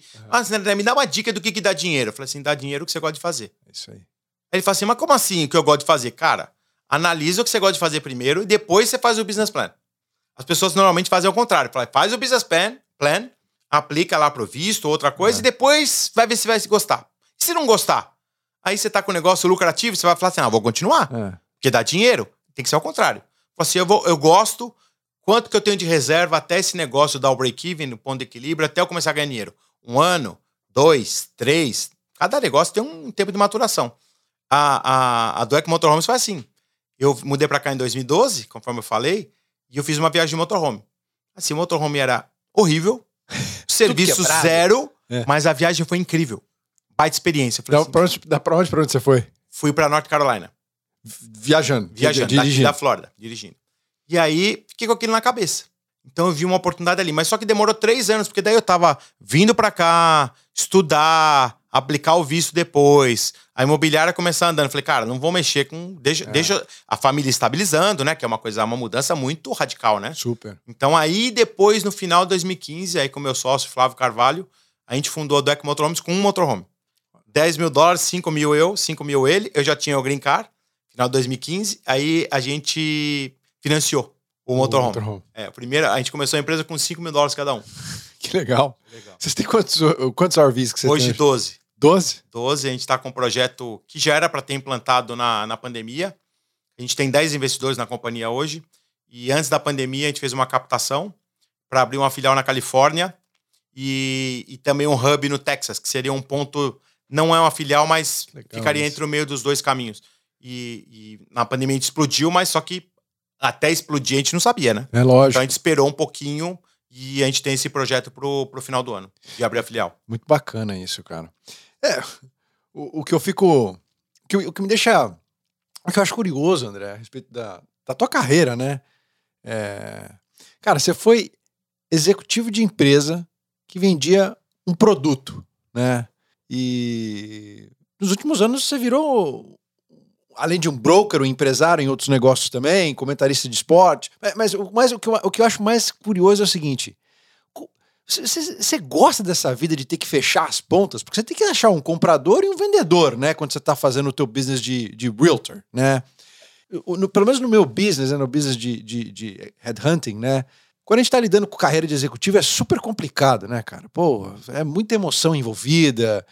Carreira, como, como todos nós sabemos, né? Egos. É, é, egos, é, é, é, o nosso. E, e, o tempo é o nosso bem mais precioso, né, Sim. cara? Que é a nossa carreira, né? E é super difícil de fechar as pontas, né, cara? Aquele cara querer sair da empresa, ir para uma outra empresa, é um, é um, é, você está fazendo praticamente um negócio, uma fusão e uma aquisição, né? Só que de carreira, né? Sim. Você faz fusão e aquisição de casas, né? Essa volatilidade de ter que originar o ativo, originar o comprador, fechar o negócio, não te incomoda, não? Ó, vou confessar que eu nunca pensei assim. Não. Por quê? Porque como eu venho de uma indústria de moda que é talvez um dos mercados mais competitivos do Brasil, vou dar um exemplo que talvez as pessoas nunca tenham percebido. Entra num shopping center, qualquer lugar. Qualquer você que está assistindo a gente, entra na tua cidade, no shopping center, começa a prestar atenção. Conta lá 100 estabelecimentos, 80, às vezes 90 vai ser vestuário. É sapato, é bolsa, é acessório, é roupa, chapéu, 80, 90%. Não existe nada mais competitivo num shopping center, principalmente vindo do Brasil, porque é. consumo grande vem de shopping center, não é do comércio de rua. É. Então, o que, que você tem que diferenciar? Não é só o produto, é o serviço e o branding. Uma coisa que está muito na moda, né? O meu tio Tufi fazia branding sem saber essa palavra. Que é você o quê? Tudo que você faz pensar no longo prazo, na repetição. Só que se você não faz aquilo pensando em vender mais, você faz isso para criar um patrimônio intangível, que é uma marca. Entendeu? Então eu tenho essa cabeça de criação de marca. Por que, que a calça da Fórum custava, vamos falar os dias de hoje, sei lá, 500 reais? E uma calça com o mesmo jeans no Brás, lá na zona mais popular ali, custa 50. E a calça da Diesel, que era italiana, importada, custava mil. Mesmo jeans. Branding. Branding.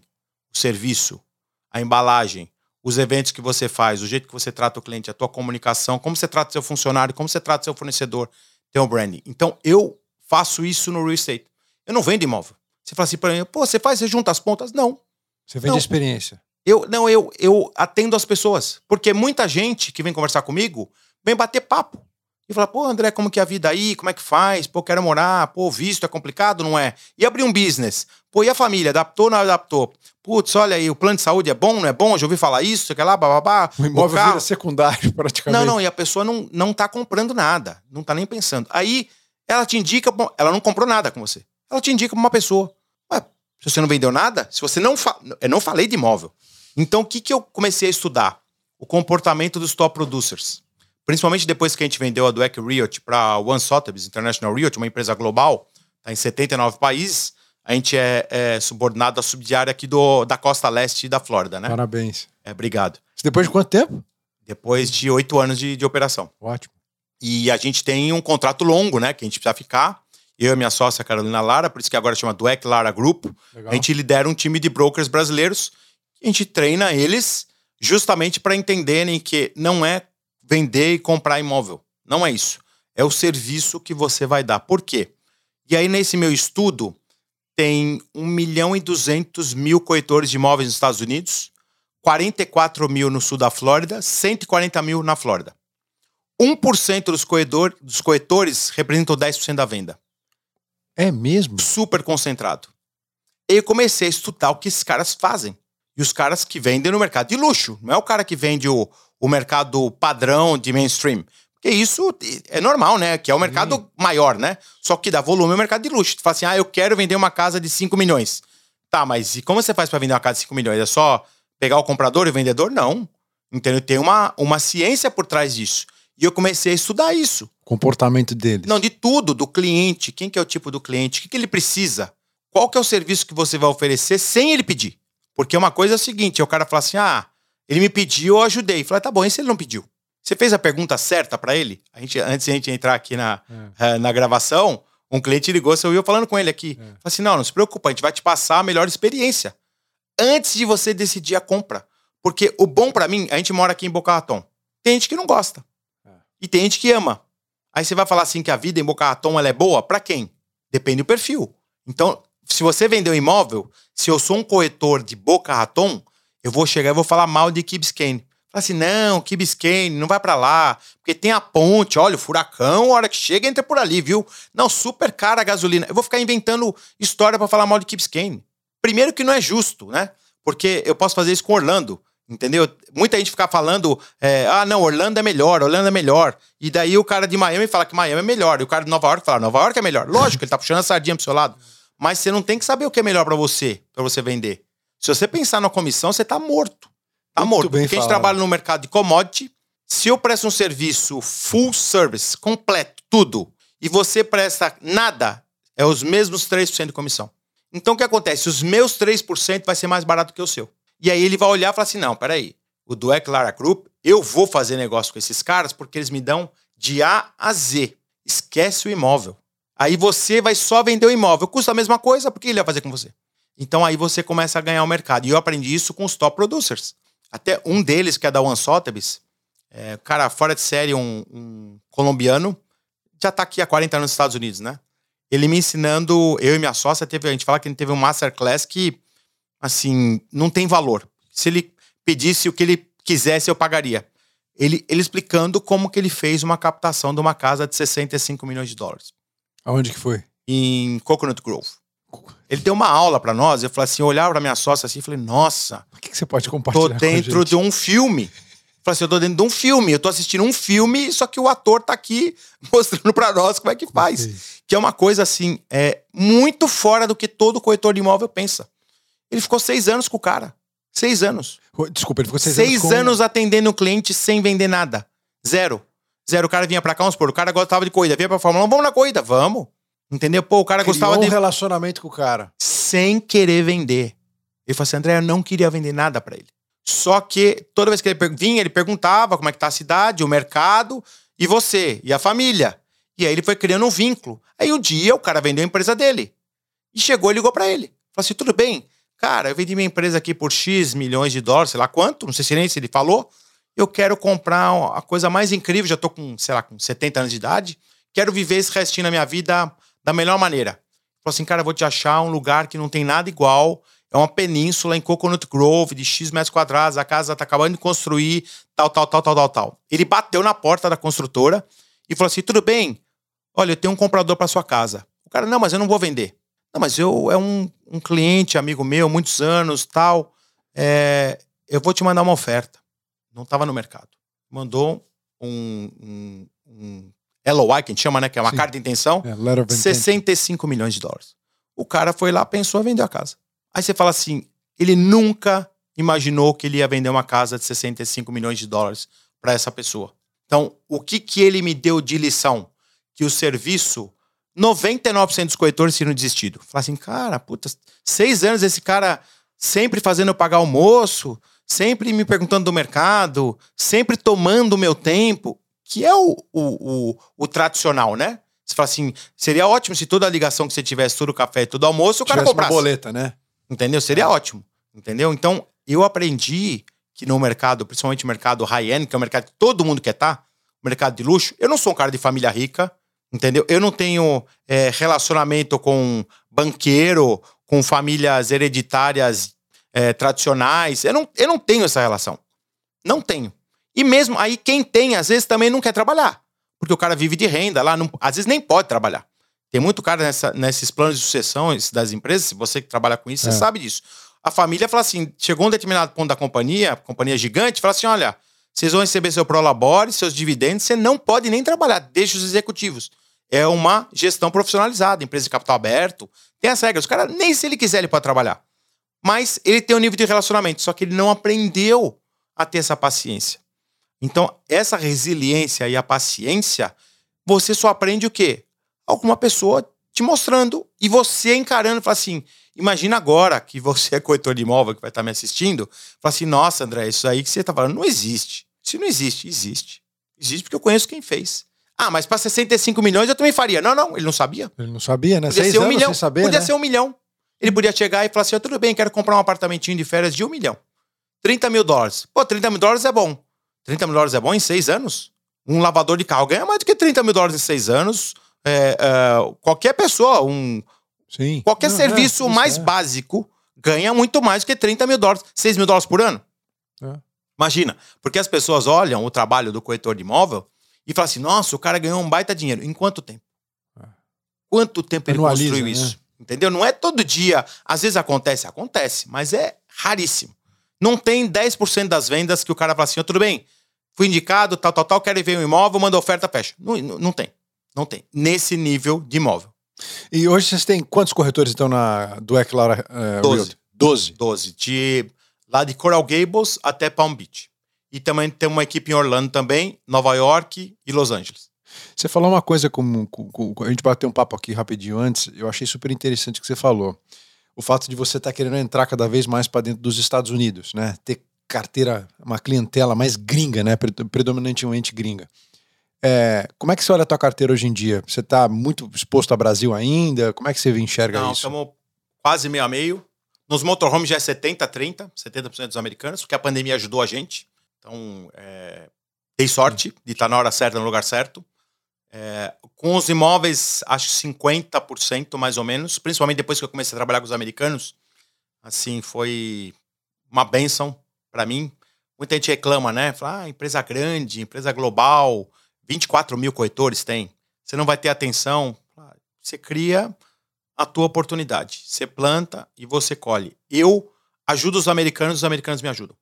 Ajudo de pegar o telefone, ligar pro cara e falar assim: ó, tudo bem, olha, tive uma reunião com, com o meu broker, ele me falou que você tá precisando de ajuda, assim, o cara. Mas como assim? Não, quero te ajudar, não. E qual que é o deal? Falei, nenhum. Não, não, peraí. Como assim nenhum? Falei, não, eu quero te ajudar, porque ele falou que você tá precisando de ajuda, eu sei a resposta para esse problema. Não, mas e qual que é o referral fee que você quer receber? Não, não, não. Eu não, eu não quero saber nem quem é seu cliente. Eu só quero te dar uma ajuda porque eu tenho a resposta fácil, eu já passei por isso. Aí você fala ABC, o cara desliga o telefone, fica meio sem saber. Fala, meu, não é normal. Não é normal. Aí o que acontece? Começa a virar ao contrário. Que legal. Que daí as pessoas começam Começa a falar. Não, esse cara, às vezes, te viu uma vez na vida. E você tra... Porque o americano não tá acostumado com isso. Da pessoa estender a mão e puxar. Isso é uma cultura. Isso é brasileiro é muito legal É. que eu, eu, eu falo, né, até na, na questão do meu livro que eu estou escrevendo, é, eu tenho 35 anos de carreira, com- completei agora dia 6 de janeiro. 25 no Brasil e 10 nos Estados Unidos. Então, dois terços praticamente no Brasil e um terço aqui. Então, quase meio americano e meio brasileiro. 25 de moda. 25 de é, moda e mercado financeiro, né? Que foi Sim. com a holding também. E também a questão da- dos restaurantes e a agência de marketing esportivo. E 10 no mercado imobiliário e o mercado de turismo. Vamos falar assim. E além do hobby como comentarista. Isso, como comentarista. Ho- Hobby hoje, mas já É. foi profissional. Sim. É, a parte de comunicação muito legal também, jornalismo. Então, o que que, que que isso me ensinou? Eu falei, cara, eu tenho que tentar extrair o melhor do brasileiro e o melhor do americano pra mim. Por quê? Se eu ficar só reclamando, ah, o americano é frio, tal, o brasileiro é muito prolixo, fala muito, não cumpre horário, é indisciplinado. Ah, cara, os dois têm as virtudes e os defeitos. Entendeu? O que você precisa pegar? O melhor do que eu aprendi no Brasil e o melhor do que eu tô aprendendo até hoje nos Estados Unidos. E tento me moldar, que não é fácil, né? Mudar uma personalidade, eu tenho 50 anos de idade quase. Mas você vai aprendendo, e aí você vai abrindo a porta. E as pessoas enxergam isso. Então, isso é uma coisa. Eu trabalho muito minhas redes sociais, né? Mas não é um trabalho para vender. É um trabalho justamente para mostrar para as pessoas um outro lado que nem sempre os story doers, que são os, os fazedores, não tem nem essa palavra em português, né? Sim. Mas as pessoas que realizam alguma coisa fazem. Porque o cara que realiza, sabe o que eles pensam? Fala assim, ó, fica quietinho. Ah, não, não, ficou quietinho porque tem muita inveja, porque vão querer me passar a perna, porque senão meu concorrente vai copiar. Cara, teve um concorrente nosso que copiou, dois copiaram. Um, um guiazinho que minha sócia fez, um guia de compra, copiaram, assim, na cara dura, e o outro copiou uma campanha que a gente fez. Eu entrei no post dos caras e falei, parabéns, muito bacana a sua campanha e tal, legal. Fico muito feliz pela minha equipe por ter criado isso e as pessoas estarem usando. Cara, choveu de comentário. Eu podia entrar lá e xingar o cara. Eu podia lá entrar e, e denunciar o post. O cara ficou morrendo de vergonha, a credibilidade dele foi pro vinagre, e aí as pessoas passaram a me seguir e falaram assim: peraí, deixa eu ver quem que é esse cara aqui que tem a, a autoridade desse assunto. E eu não falei pra ninguém pra vender imóvel ou pra alugar motorhome. Eu não falei assim, ah, aluguem. Eu acordei hoje, aluguem imóveis comigo. Comprem imóveis com a minha equipe. Aluguem motorhomes ou é, assistam minhas transmissões de automobilismo. Entendeu? Não, não tem muito isso, porque isso daí é um mundo muito digital. que é o cara que engana. Porque tem lá, engana de verdade. E eu, eu me considero um cara híbrido, porque eu tenho a parte old school, que é de ter feito, realizado, começar do zero, com muito orgulho. Acho que o brasileiro não pode ter vergonha. A gente tem vergonha de falar. Eu não tenho vergonha de falar. Tenho orgulho dos meus amigos, eu falo para todos. de falar o quê? De falar que você tá, tá crescendo, que você tá indo bem. O brasileiro não fala. Porque se ele fala, primeiro que tem uma questão de segurança. Se ele falar, então você pega ano passado.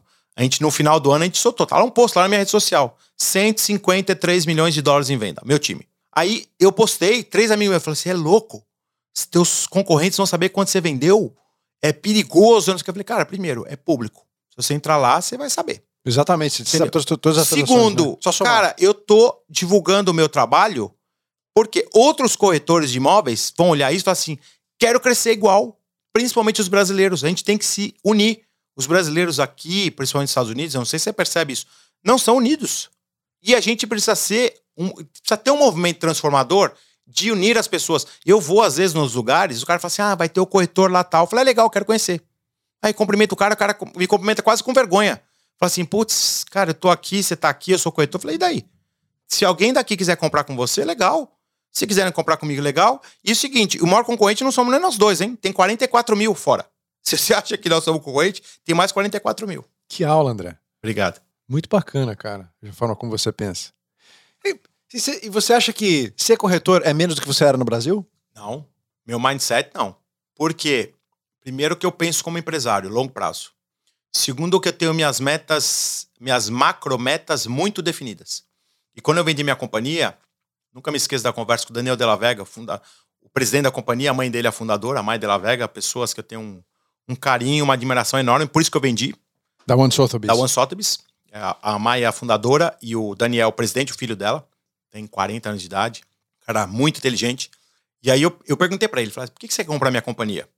Não, porque vocês têm uma penetração no mercado brasileiro, eu vejo o branding de vocês, o marketing que vocês fazem, a equipe de vocês, vocês sempre postam os outros corretores. Normalmente as pessoas não postam porque fica com medo de perder o cliente. Aí eu falei, não, mas vou te fazer a pergunta de novo. Por que, que eu tenho que vender minha empresa para você? Ele falou, não, porque você vai crescer. Falei, quanto? Ah, então, a gente pode fazer um projeto aqui para vocês serem o maior grupo de brokers brasileiros dos Estados Unidos. Falei, agora nós estamos falando a mesma língua. Então, é a ambição de ser. Não é, não é o melhor ou o maior, porque isso aí pode soar até com uma prepotência, uma arrogância. Mas é melhor naquilo que você faz. Independente se você vai ser maior ou melhor do que os outros. Que daí é uma questão de competitivo, né? Você fala assim, Sim. Pô, eu cresci. Ano passado a gente cresceu 150% da venda. Você fala assim, nossa, animal, que número. Tem gente que cresceu 300. Se eu olhar pro 300, eu vou ficar triste. Se eu olhar pro cara que cresceu 10, eu vou ficar feliz. Então, eu aprendi isso com, o meu guru, João Cordeiro, né? Que me deu. É, foi o primeiro profissional de, de relações humanas que a gente contratou na empresa quando a gente profissionalizou. Pro Tufi e pra mim. E ele falou assim: André, o ser humano tem sofrimento por três motivos e só. O maior de todos, comparação. Se se comparou, você vai sofrer vai, vai sofrer. O segundo, apego. Tudo que você tiver apego é uma coisa que as pessoas, logicamente, tem a questão emocional, é, tem a questão, é, é, às vezes, com as coisas, eu falo assim, as coisas é, físicas, né? Uhum. Mas se você tiver o apego, você vai sofrer. Mas o maior de todos é a expectativa. Por quê? Se, se eu colocar na minha cabeça que eu vou ser o número um e a gente conseguir chegar no número três, Pô, seria bacana, né? Número 3, Estados Unidos? Eu vou ficar frustrado.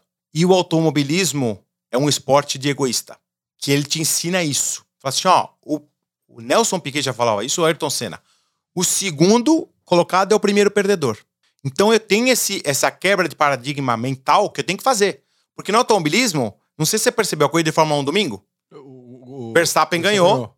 Segundo Leclerc, terceiro Carlos Sainz. Leclerc largou na pole. Verstappen, é, o Leclerc em segundo na Ferrari, líder do campeonato, assim, ó. Quase, quase triste no pódio. Falei, como assim, cara? Chegou, o segundo melhor piloto do mundo hoje, líder do campeonato na Ferrari, o lugar que todo mundo queria estar. Expectativa. Expectativa. Entendeu? Então, expectativa, apego e comparação, você vai sofrer. Eu não sei nem citar isso no, no, livro do João Cordeiro, ele tem dois livros, eu sempre gosto de citar e tenho muita gratidão pelas pessoas que passam pela minha vida, né? Ele tem dois livros, um é Accountability, que ele fala de todo esse processo dos caras focados, e o segundo que é Disculpability, É, é um cara que ele vai estar aqui nos Estados Unidos, eu vou trazer aqui no teu podcast. É um cara Pô, genial, genial. Assim, um cara das antigas, né? É, não é esses mentores e coaches novos, é um cara que já deu palestra no mundo inteiro, um cara muito bacana que me ensinou isso. Eu tinha uns 18 anos de idade, mais ou menos 20, eu aprendi essas lições. Então, para mim, é a grande questão é falar assim: pô, legal, vamos fazer o, o maior ou o melhor grupo de brokers? Tá, e se for o segundo, tá bom. Se for o terceiro, também tá bom. Entendeu? Mas eu quero ser o melhor naquilo que eu faço. Sim. Mesmo que não dê o maior resultado, a maior venda ou no ranking. Ano passado, por exemplo, eu tô lá trabalhando, recebo um plim, um e-mail, achei que era um spam. É, chama America's Best é, Real Estate, é, Best Real Estate é, Award. Aí falei, cara, isso daí deve ser aquelas coisas que os caras querem vender lá. O cara compra propaganda, sabe? Ele bota lá que ele é o melhor, mas foi comprado, Foi comprado. pra sair. Aí cliquei no link, vi que era um negócio sério. Aí saiu o ranking lá da, dos times na Flórida. 120 mil corretores, sei lá, do Eclara Group. Número 44. Uau! Eu peguei, liguei pro meu broker e falei, cara, isso aqui não é um spam? Falou, cara, acabei de receber, tem você e mais três aqui do nosso escritório que estão ranqueados por essa instituição que, que é independente. É quase um, um, sei lá, um Reuters, alguma coisa que dá um relatório. Pô, falei, 44 de 120 mil? Lógico que não 120 mil, porque não são individuais. Sim. Falei, pô, fiquei feliz. Aí chegou no final do ano, ganhamos o prêmio na One Sotheby's, número 6, de 1.300 agentes. Sei lá, cento e poucos, duzentos e poucos times. Você fala assim, podia ficar triste. Ah, pô, 44. Caramba, não tô nem entre os, entre os 10. Fiquei feliz. Lógico, pô. Pô, 6. Ah, eu fui na Fórmula 1. Sabe quem que sentou do meu lado? Os, o time número 1. Cara, eu quero me divertir com esses caras. Interamericanos. Pô, super legal. Ele, eles falando pra mim, pô, porra, caramba, a gente tem muito orgulho de vocês. Pô, vocês são os primeiros times de brasileiros aqui na história da One Sotheby's que estão crescendo tanto. Todo mundo fala bem de vocês, vocês são boas pessoas. Realmente vocês merecem. Tanto que eu falo pro meu sócio que logo, logo vocês vão passar a gente. Cara, imagina, O negócio um falando desse, o concorrente, entre aspas, Lógico. ele não te olha como concorrente, ele te olha como, como um cara que, que ele tá admirando o teu trabalho. Pra mim, isso sim é ser número um. Uma pessoa que passa respeito, reputação, que influencia bem as pessoas, que se posiciona de uma maneira firme com seus valores, que eu aprendi com a minha mãe, com meus avós. Não foi Estados Unidos, Brasil, a GV, ou a Dweck Realty, One Sotheby's, a Ford. Não foi. Foi a vida. Então, eu aplico isso no meu dia a dia. Espetáculo, André. Muito legal, cara. Muito, muito bacana. E, e- e se eu sou um, um brasileiro que acabei de chegar aqui, tô com green card, seja o que for, eu tiro meu, minha licença de realtor, eu posso bater na tua porta e trabalhar para você ou você exige uma experiência mínima para poder, poder trabalhar? Então, a, a grande questão agora é o seguinte: eu não sou mais dono do meu negócio. Eu vendi a minha companhia e eu lidero um grupo de brokers brasileiros. Então, o que, que a companhia exige? Que tenha no mínimo um ano de experiência e 10 propriedades vendidas. Então, eu, eu, André, não posso. Então, se for uma pessoa que já tem uma experiência comprovada, vamos supor, tem uma pessoa que veio trabalhar com a gente que fala assim: olha, mas eu tenho experiência comprovada no Brasil de 10 anos. Aí a empresa vai, eu vou explicar lá, vai mandar a comprovação e a empresa vai abrir uma exceção.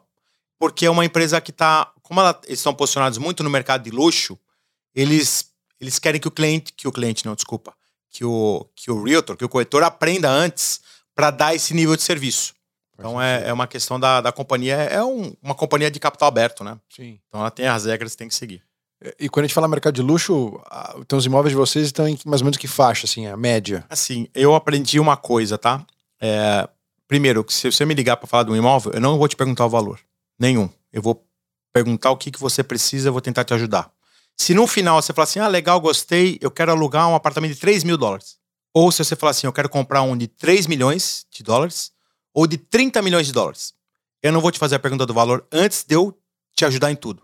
E no final você falar 3 mil dólares, eu vou pegar alguém da minha equipe, daquela região que a gente definir, e vai te ajudar.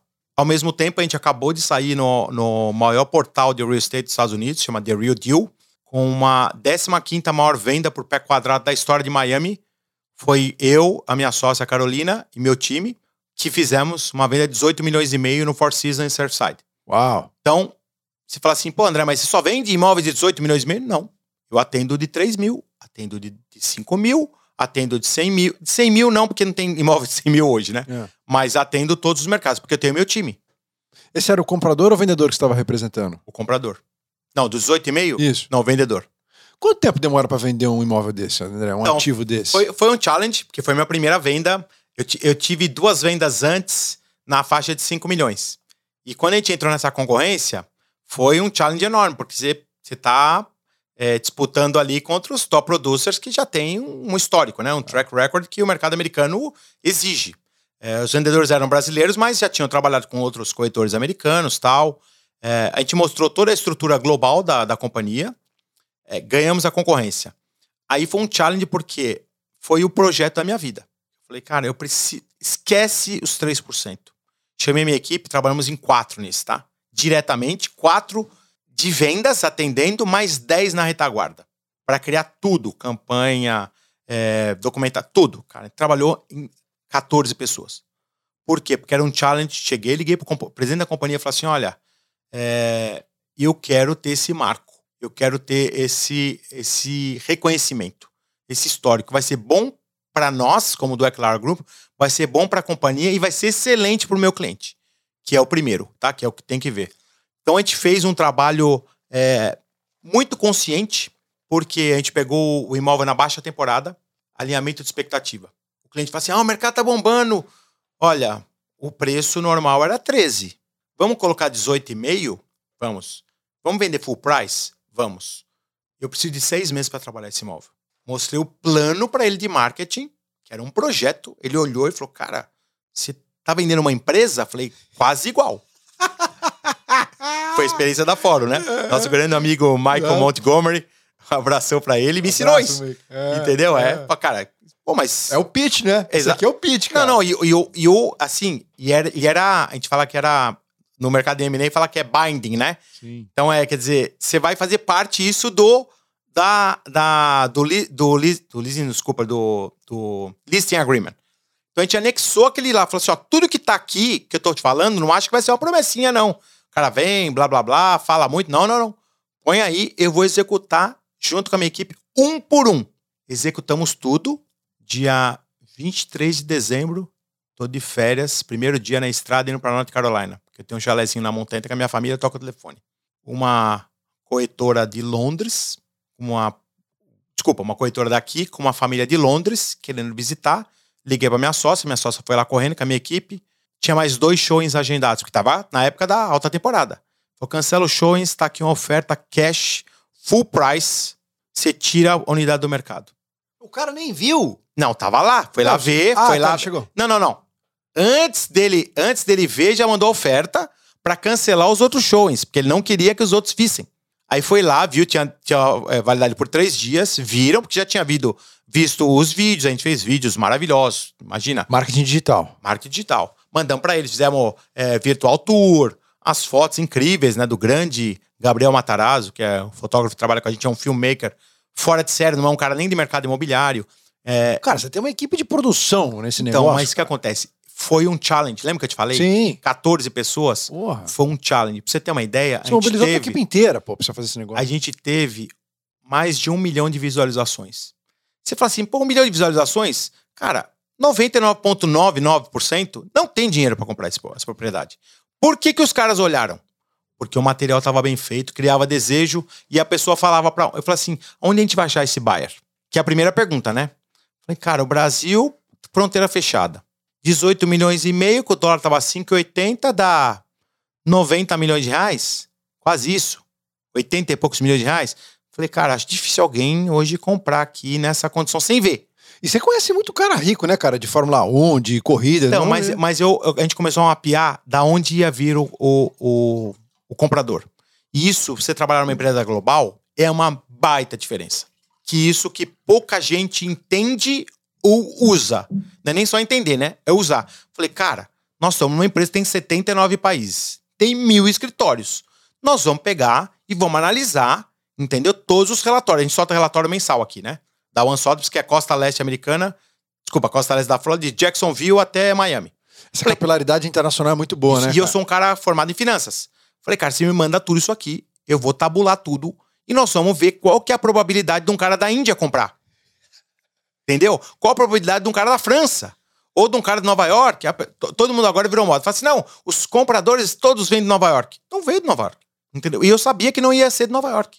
Pelo perfil do produto, que era num hotel cinco estrelas, com serviço, condomínio caríssimo. O cara, pra você ter uma ideia, você vai pedalar, a hora que você voltava, eles lavam a tua bicicleta. Olha o nível de serviço. Sério? Então eu falei assim, putz, quem que é esse perfil?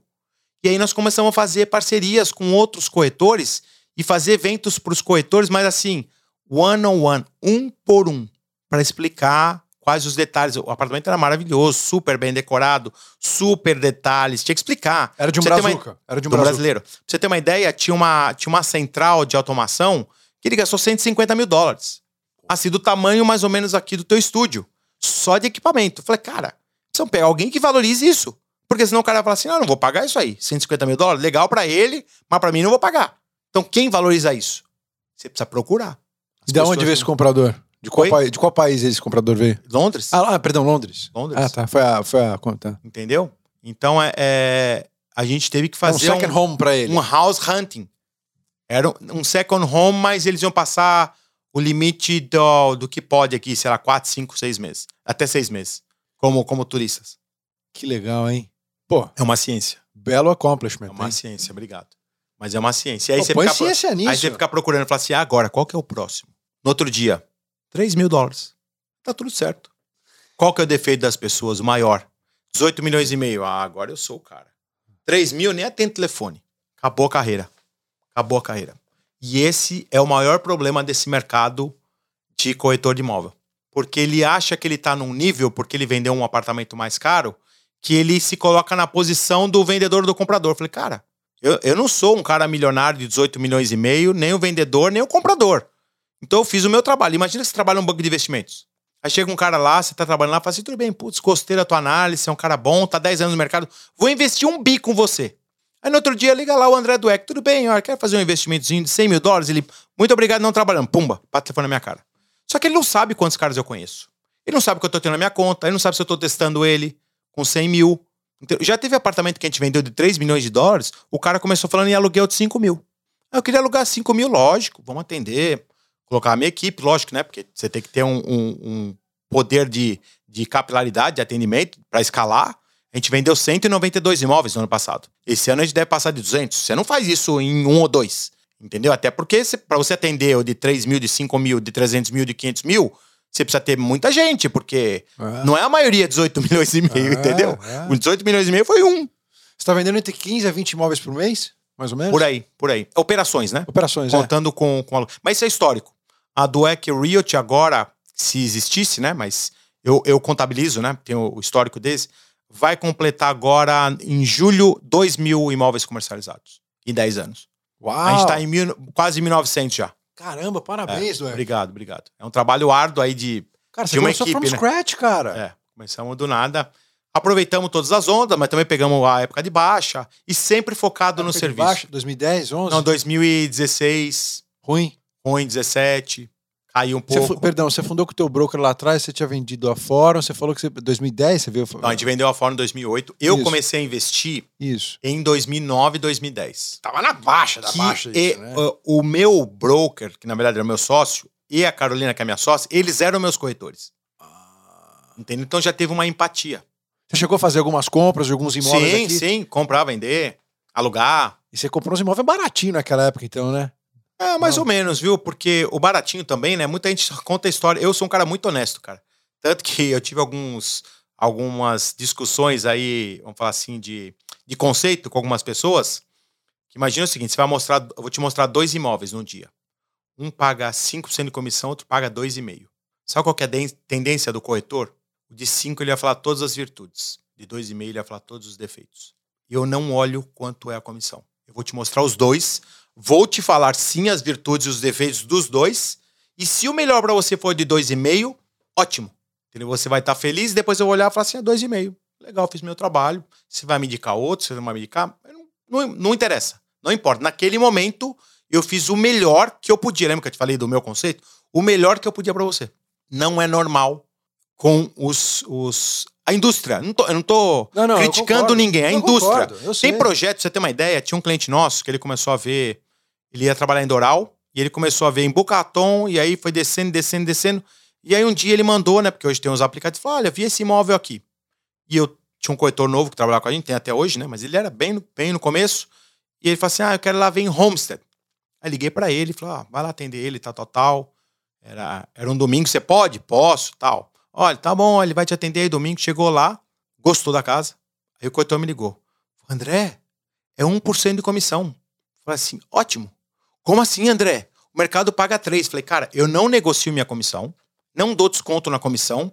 Se o mercado tá falando que é 1, 3 ou 5 ou 10, tem muito corretor que dá desconto de comissão. Eu acho até uma falta de respeito com o profissional. Tá? Você vai no restaurante, imagina, você senta lá. Você, você já pediu desconto no restaurante quando você pede para comer um prato? Nunca. Por que, que tem que pedir pro corretor de imóvel? Entendeu? Quando você vai num banco e você faz uma aplicação, a taxa é 5% ao ano. Você fala assim, me paga 5,5%. Você pode mudar o produto. Você pode trocar o banco. Você pode trocar o broker. Mas você não tem o direito. Na verdade, é ah, é questão de negociação. Não, uma questão de negociação é o seguinte: é preço. Faz parte. Mas não no trabalho dos outros.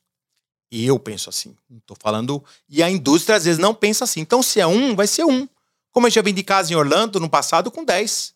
Entendeu? Ou, como eu vendi, pra você ter uma ideia, tem um cliente meu que ele comprou, onde eu morava em Saniaios, comprou um apartamento com a gente, indicou para um amigo, que indicou para um outro. Sabe quanto esse cliente já representa? 14 milhões de dólares. Sabe quando ele comprou? 700 mil, com 3%. Deu 21 mil dólares de comissão.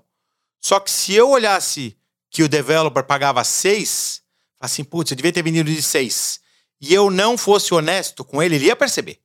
Entendeu? Porque, cara, hoje tudo é público. É. O, cliente, o cara olha. Você acha que o cliente não sabia do de 1%? Ele entrou lá? Tá lá no Zillow, no Realtor.com, fala comissão, 1%. Tá lá, tá lá, cara. As pessoas sabem quanto você ganha. Entendeu? Aqui não tem, não tem como você manter segredo. Você entra lá, você digita, você vai saber. Tudo Você entra lá na. Eu sei porque a gente, graças a Deus, ganhou uma concorrência agora de uma casa em Fort Lauderdale, do americano. E aí mostramos todos os números, tal, tal. Ele fala assim: ah, legal, adorei. Pô, tô pra vocês, mas me prova que vocês venderam isso daqui. Falei, só um minutinho. Peguei o link da One Sotheby's International Realty, mandei para ele ranking. Falei, tá aqui o ranking. Ele olhou lá do Eclara Group. Vendas finalizadas no ano passado, 103 milhões. Vendas pendentes, no ano passado que fechou esse ano, mas conta como sales volume, né? Volume de vendas, 50 milhões. Total, 153. Quanto eu pus aqui? 153? Tá 153. Tá bom, tá fechado. Não dá pra você mentir. Ah, eu vendo mais ou eu vendo menos? Não dá. Você mentir é, é facinho pra você pegar. Então eu não olho a comissão. Eu olho o que é melhor pro cliente. Você vai pagar um, paciência, ok, acho baixo, lógico que eu acho baixo, mas é, é o que é. Entendeu? Pra você ter uma ideia, um cliente nosso agora, a gente vendeu uma propriedade dele muito rápido. O mercado tá aquecido. E não conseguimos achar outra para ele comprar. Ele falou assim: André, me ajuda a arrumar um Airbnb. Quatro meses. Tá bom. Reviramos tudo, conseguimos a casa. Quanto o Airbnb paga pro corretor? Chuta. Não tem ideia. Zero. Zero, né? É. Zero. É, a gente fez tudo pro cara. Tudo a entrada, a saída, a negociação, ajudamos com o contrato, com o advogado, tudo, tudo, até inventário. Zero. Fez parte do serviço. Parte do serviço. Ele tinha acabado de vender um, uma propriedade comigo. Por que, que eu ia querer mostrar? E tinha casa lá pagando 5% de comissão, de aluguel, 10%. Ele falou assim: não, André, gostei dessa. Minha sócia foi lá, tal, fez todo o trabalho com a minha equipe, alugamos. Então, ele me perguntou depois, falou, cara, não vi quanto vocês receberam de comissão. Falei, não teve. Não, não é justo, vou pagar. Falei assim: olha, nós combinamos que você ia pagar? Se nós combinamos, por exemplo, imóveis comerciais, a gente tem um contrato pré-estabelecido de exclusividade. Por quê? Porque 90% dos imóveis comerciais não paga comissão. Então a gente já. Os bons imóveis comerciais, tá? Então o que a gente faz já? Imagina falar, Rafa, legal, vou te ajudar a arrumar um escritório, o melhor escritório. Se o cara não paga a comissão, você me paga os três? André, eu acho justo, você vai trabalhar. Por quê? Porque senão eu vou te mandar uma listinha só com o que paga comissão e vou excluir o que não paga. Não é justo, não é honesto. Então eu prefiro ser honesto antes, te mostrar Antecipar. o quanto a gente tem o potencial de comissão, porque não é a comissão, né? É o potencial. Porque se, se, o, se o, o vendedor pagar três, você paga zero. Se ele pagar dois, você paga um. Se ele pagar cinco, você paga zero também. E se ele não me pagar nada, você me paga os três. A chance disso acontecer é poucas vezes aconteceu. Porque a gente mostra tudo e normalmente às vezes fecha com alguém que tá pagando tal, por coincidência. Mas eu fui honesto. Então é isso que vale. Cara, como é que você compara o mercado daqui de imóveis, de corretor de imóveis com o do Brasil? Então, a experiência que eu tenho com corretor de imóvel no Brasil é pouca, mais como comprador, que eu era cliente, e agora com a One Sotheby's, porque tem a Bossa Nova Sotheby's Brasil, né, que são nossos parceiros. É um mercado, primeiro, não dá para comparar por uma questão de tecnologia. O sistema que a gente tem aqui é unificado. A gente MLS? tem acesso ao MLS, que é o, o, o sistema de vendas, né? De, que lista as propriedades, para quem não sabe. Então, qualquer corretor de imóvel, desde que ele tenha licença naquele lugar, ele tem acesso às mesmas propriedades. Então, por isso que a gente fala que o comprador não precisa con- contratar dois imóveis, dois corretores, como acontece no Brasil. Então, no Brasil é um pouco pulverizado isso. Segundo, tem lugar no Brasil que a gente não pode vender. Por exemplo, tem lá um prédio novo saindo. Exclusividade de vendas da empresa X. Se eu sou da Sotheby's, eu não posso vender. Pois é. É um sistema que ele é conservador, que ele protege ali aquela imobiliária, mas é injusto. Primeiro com o developer, entendeu? Porque ele podia ter, em vez de Ele pagar seis, rápido, né? paga exatamente, é muito mais giro. Entendeu? Pô, mas você vai ganhar metade. Tanto que eu tenho uma dificuldade às vezes, agora não, né? Os corretores brasileiros sabem como funciona. No começo o corretor brasileiro, ele fala assim: "Ah, então tá bom, vamos fazer uma, uma parceria. Quanto você fica?" Aí fica com 25%, com 30%. Ah, legal, bacana. É, então eu vou ficar com 2%? Eu falei: "Não, 25% ou 30% da comissão. Não, é quanto é a comissão? Não é 6? Eu falei, não, comissão é 3 e 3. Não, mas é muito pouco. Eu falei, não, é o mercado. Não, não vale a pena, não compensa. A palavra que eu mais abomino é não compensa. Cara, eu não, eu não consigo trabalhar com, com ninguém que pensa assim. Por quê? Porque você está pensando no curto prazo. Você não está pensando no longo prazo. Entendeu? Então, é, isso é um pouquinho da diferença da cultura do, do- da indústria imobiliária brasileira e da indústria imobiliária americana. Aqui é nove- mais de 90%, sei lá. Não tenho esse dado, mas eu acho que, para mim, historicamente, não teve 5% das minhas vendas. Então, você pega lá 2 mil imóveis comercializados, não teve 100 que a gente representou o comprador e o vendedor. Não teve. Por quê? E aí tem gente que se gaba disso. Eu já vi gente falando até em grupos de WhatsApp. Recebi uma mensagem lá um dia, uma pessoa, olha, queria indicar essa corretora que ela é maravilhosa, porque ela representou o comprador e o vendedor. É uma coisa super rara aqui, muito bom. Falei assim, tanto faz. Se ela arrumou o comprador e o vendedor, porque se ela não arrumasse, alguém ia trazer e você ia vender do mesmo jeito. Entende? A não ser que ela tinha realmente legal, por isso que ela vai ganhar duas vezes. Ela não te fez nenhum favor. Ah, legal, eu vou te dar 50% de desconto na minha comissão porque, Porque eu arrumei o comprador. Mas você vai trabalhar dobrado. Você vai trabalhar duas vezes, porque você representar o comprador, você tem todas as obrigações lá de inspeção, de acompanhamento, do- de acompanhar o, mortgage, né, o financiamento, muitas vezes. E o vendedor tem outras obrigações. Você vai trabalhar o dobro para ganhar metade. Se está estabelecido que você vai ganhar seis, por que, que você vai ganhar metade? Entendeu? Por que, que você está desvalorizando o seu trabalho e dando desconto? Ah, eu vou fidelizar o cliente. Não, cara. Eu trabalhei com fidelização de cliente 20 e poucos anos.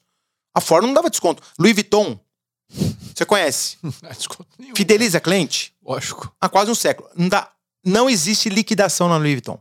Zero. Você nunca vai ver uma loja da Louis Vuitton com desconto de 5% e 10%. Como que ele fideliza o cliente? É um, é um, é um case.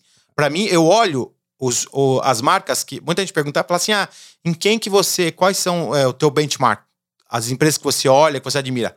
Eu não olho para as empresas de real estate, olho para outros tipos de companhia. Que é dali que eu vou tirar o meu, o meu, o meu mapa mental, o meu mindset, para entender o que, que eu posso fazer. Se esses caras, e eu tô trabalhando num mercado similar, a mulher que compra uma bolsa da Louis Vuitton, ela tem um apartamento de um milhão na média, vai? Vamos falar assim? Pô, se a Louis Vuitton não dá, por que, que eu não dou? Por que, que eu vou dar? Então você vai comprar hoje uma Ferrari. Entra lá no dealer, fala assim: tudo bem, eu quero 30% de desconto. O cara fala assim, cara, deixa eu explicar, Ferrari, você tem que encomendar. Não existe Ferrari na concessionária, não sei se você tem essa informação. Não existe, você precisa encomendar. Você encomendar, você monta a Ferrari do jeito que você quer, a cor que você quer, do banco, da roda, é, do, do filetinho, do adesivo, tudo. E a tabela é essa aqui. Vai demorar um ano para ficar pronta, vai vir com a plaquinha com o teu nome, bonitinho, ela é sua. Tudo bem? Tudo bem. Então, se você trabalha nesse mercado e ele não te dá um desconto, por que, que o mercado regulamentado, como é o imo- imobiliário, você vai dar um desconto que todo mundo ganha igual? O ruim, o médio, o irresponsável, o cara falastrão e o top producer ganha igual. É o único mercado. Por que, que você vai desvalorizar o teu trabalho? Você vai ganhar igual o ruim, que não faz nada, que às vezes perde um prazo, que não atende bem o cliente, que desliga o telefone no final de semana? Por quê? Não tem motivo. Uma aula. Entendeu? Uma aula aqui. Não, é o jeito que eu penso, né? Cara, Lógico que espetáculo, tem gente espetáculo. que pode, pode concordar ou discordar, mas é o meu lema. Eu gostei, cara. Gostei da forma como você enxerga. É, a gente também não abaixa preço lá, não, cara, na, na, na, na minha empresa de executive search, de recrutamento e seleção. Hum, hum, hum, hum. Você demora, você demora um tempo, né? Ah, Pra você ciclo- chegar. É, por exemplo, eu me identifiquei um pouco com esse ciclo aí que você teve de, dessa baleia que você acabou matando, de 18 milhões aí, seis meses, né? Sim. Uma vaga grande minha, é, 10 meses, 8 meses. Se for muito grande, né? é, demora mais. É, mas também, mas aí não é culpa nossa, também tem muita coisa que acontece. Tem a agenda do cliente. Lógico. Né? O cara tá viajando, o presidente tá. Mas você tá trabalhando. Eu tô trabalhando, né? Então, Tá assim. atrás. É, Tá tentando convencer o cara. é isso. Então, assim, tem a conciliação de agendas que é muito Aí você vai lá e fecha, ganha lá, sei lá, dois, três salários, o cara vai falar, nossa, É. caro. Você só achou um cara. Como assim? Eu, só- eu achei o teu, a solução do teu problema. Não. Quanto custa o teu problema? Exatamente. A gente cobra 28% do total compensation Tá. do executivo. Então, Ok. o salário, cash, né? Total Sim. cash. Então, é salário mais bônus. Tá. Mas isso que você falou, resolveu o teu problema? Cara, uma vez eu aprendi isso, assim. é, tinha, um, tinha um senhor que era dono de uma fábrica e a fábrica dele parou. Parou de funcionar. E cada dia que parava, era 10 milhões de dólares que ela deixava de faturar. Cara, passaram-se 20 dias, ele ligou para um consultor, o consultor foi lá na fábrica, olhou o que estava acontecendo. O senhor falou assim: "Você- consegue arrumar? Ele falou: consigo sim. Ele foi lá, olhou, mexeu, era um parafuso solto lá, ele arrumou tal, prendeu o parafuso, liga a máquina, pá! Máquina, a, a fábrica voltou a funcionar. Tá aqui, minha fatura, meu boleto, 2 milhões de dólares. O dono da empresa olhou para ele: 2 milhões de dólares? Pô, demorou 10 minutos esse teu trabalho. 30 anos, na verdade. Tá aí. 30 anos de conhecimento, meu amigo. É isso que você tá pagando. Pra resolver em 10 minutos. E o- O negócio você vai ganhar 10 por dia. Exatamente. É exatamente isso. Mas isso não é pra quem. É, assim, é- é, é um jargão até um pouco agressivo, mas não é pra quem quer, né? É pra quem pode. É. O cara que vai cobrar isso é um cara que pode cobrar isso e vai ter valor. Aconteceu uma coisa muito parecida comigo na Fórum, eu já tinha saído da empresa e tinha uma negociações de transferência de contrato com shopping centers. E os shoppings todos cobram uma multa de 10 aluguéis por loja para transferir. Se você vende, se eu vendo meu ponto comercial para você. Porque tem a lei das renovatórias no Brasil, que são pontos comerciais, você pode ficar pro resto da vida, o Aham. landlord do shopping não pode tirar. Você compra o ponto, né? Você compra o ponto, mas quando você vai transferir o ponto é onde o shopping ganha. Que ele cobra lá 10 aluguéis. 10, eu não sei se é isso hoje, tá? Tô falando isso Lá atrás. 15 anos atrás, ou mais. A gente vendeu a empresa há 14. E aí eu lembro que a gente já tinha vendido a empresa tal, e aí o dono da Fórum lá, o novo, me ligou. Você, pô, André, tô com uma dificuldade aqui na rede de shopping tal e tal, os caras não conseguem marcar reunião, não atende, tal, estão querendo cobrar multa, são 30 lojas, vezes 10 aluguéis, vai dar uma fortuna. Aí, pô, você poderia, tal, tal. Eu falei, não, tudo bem, tal, vou, vou fazer esse trabalho pra você, não é favor, porque eu não trabalho mais com você, eu tenho outras obrigações, eu vou ter que parar o que eu tô fazendo, pegar um avião e ir pro Rio de Janeiro, que era uma reunião lá, e outra em São Paulo, mas é, em quanto tempo você precisa resolver isso? Não, precisa resolver esse mês porque vai dar o prazo aqui eles vão cobrar. Falei, tá bom, eu falei, eu vou na. Um eu vou na quarta, outro eu vou na quinta. E, tipo, era numa sexta-feira.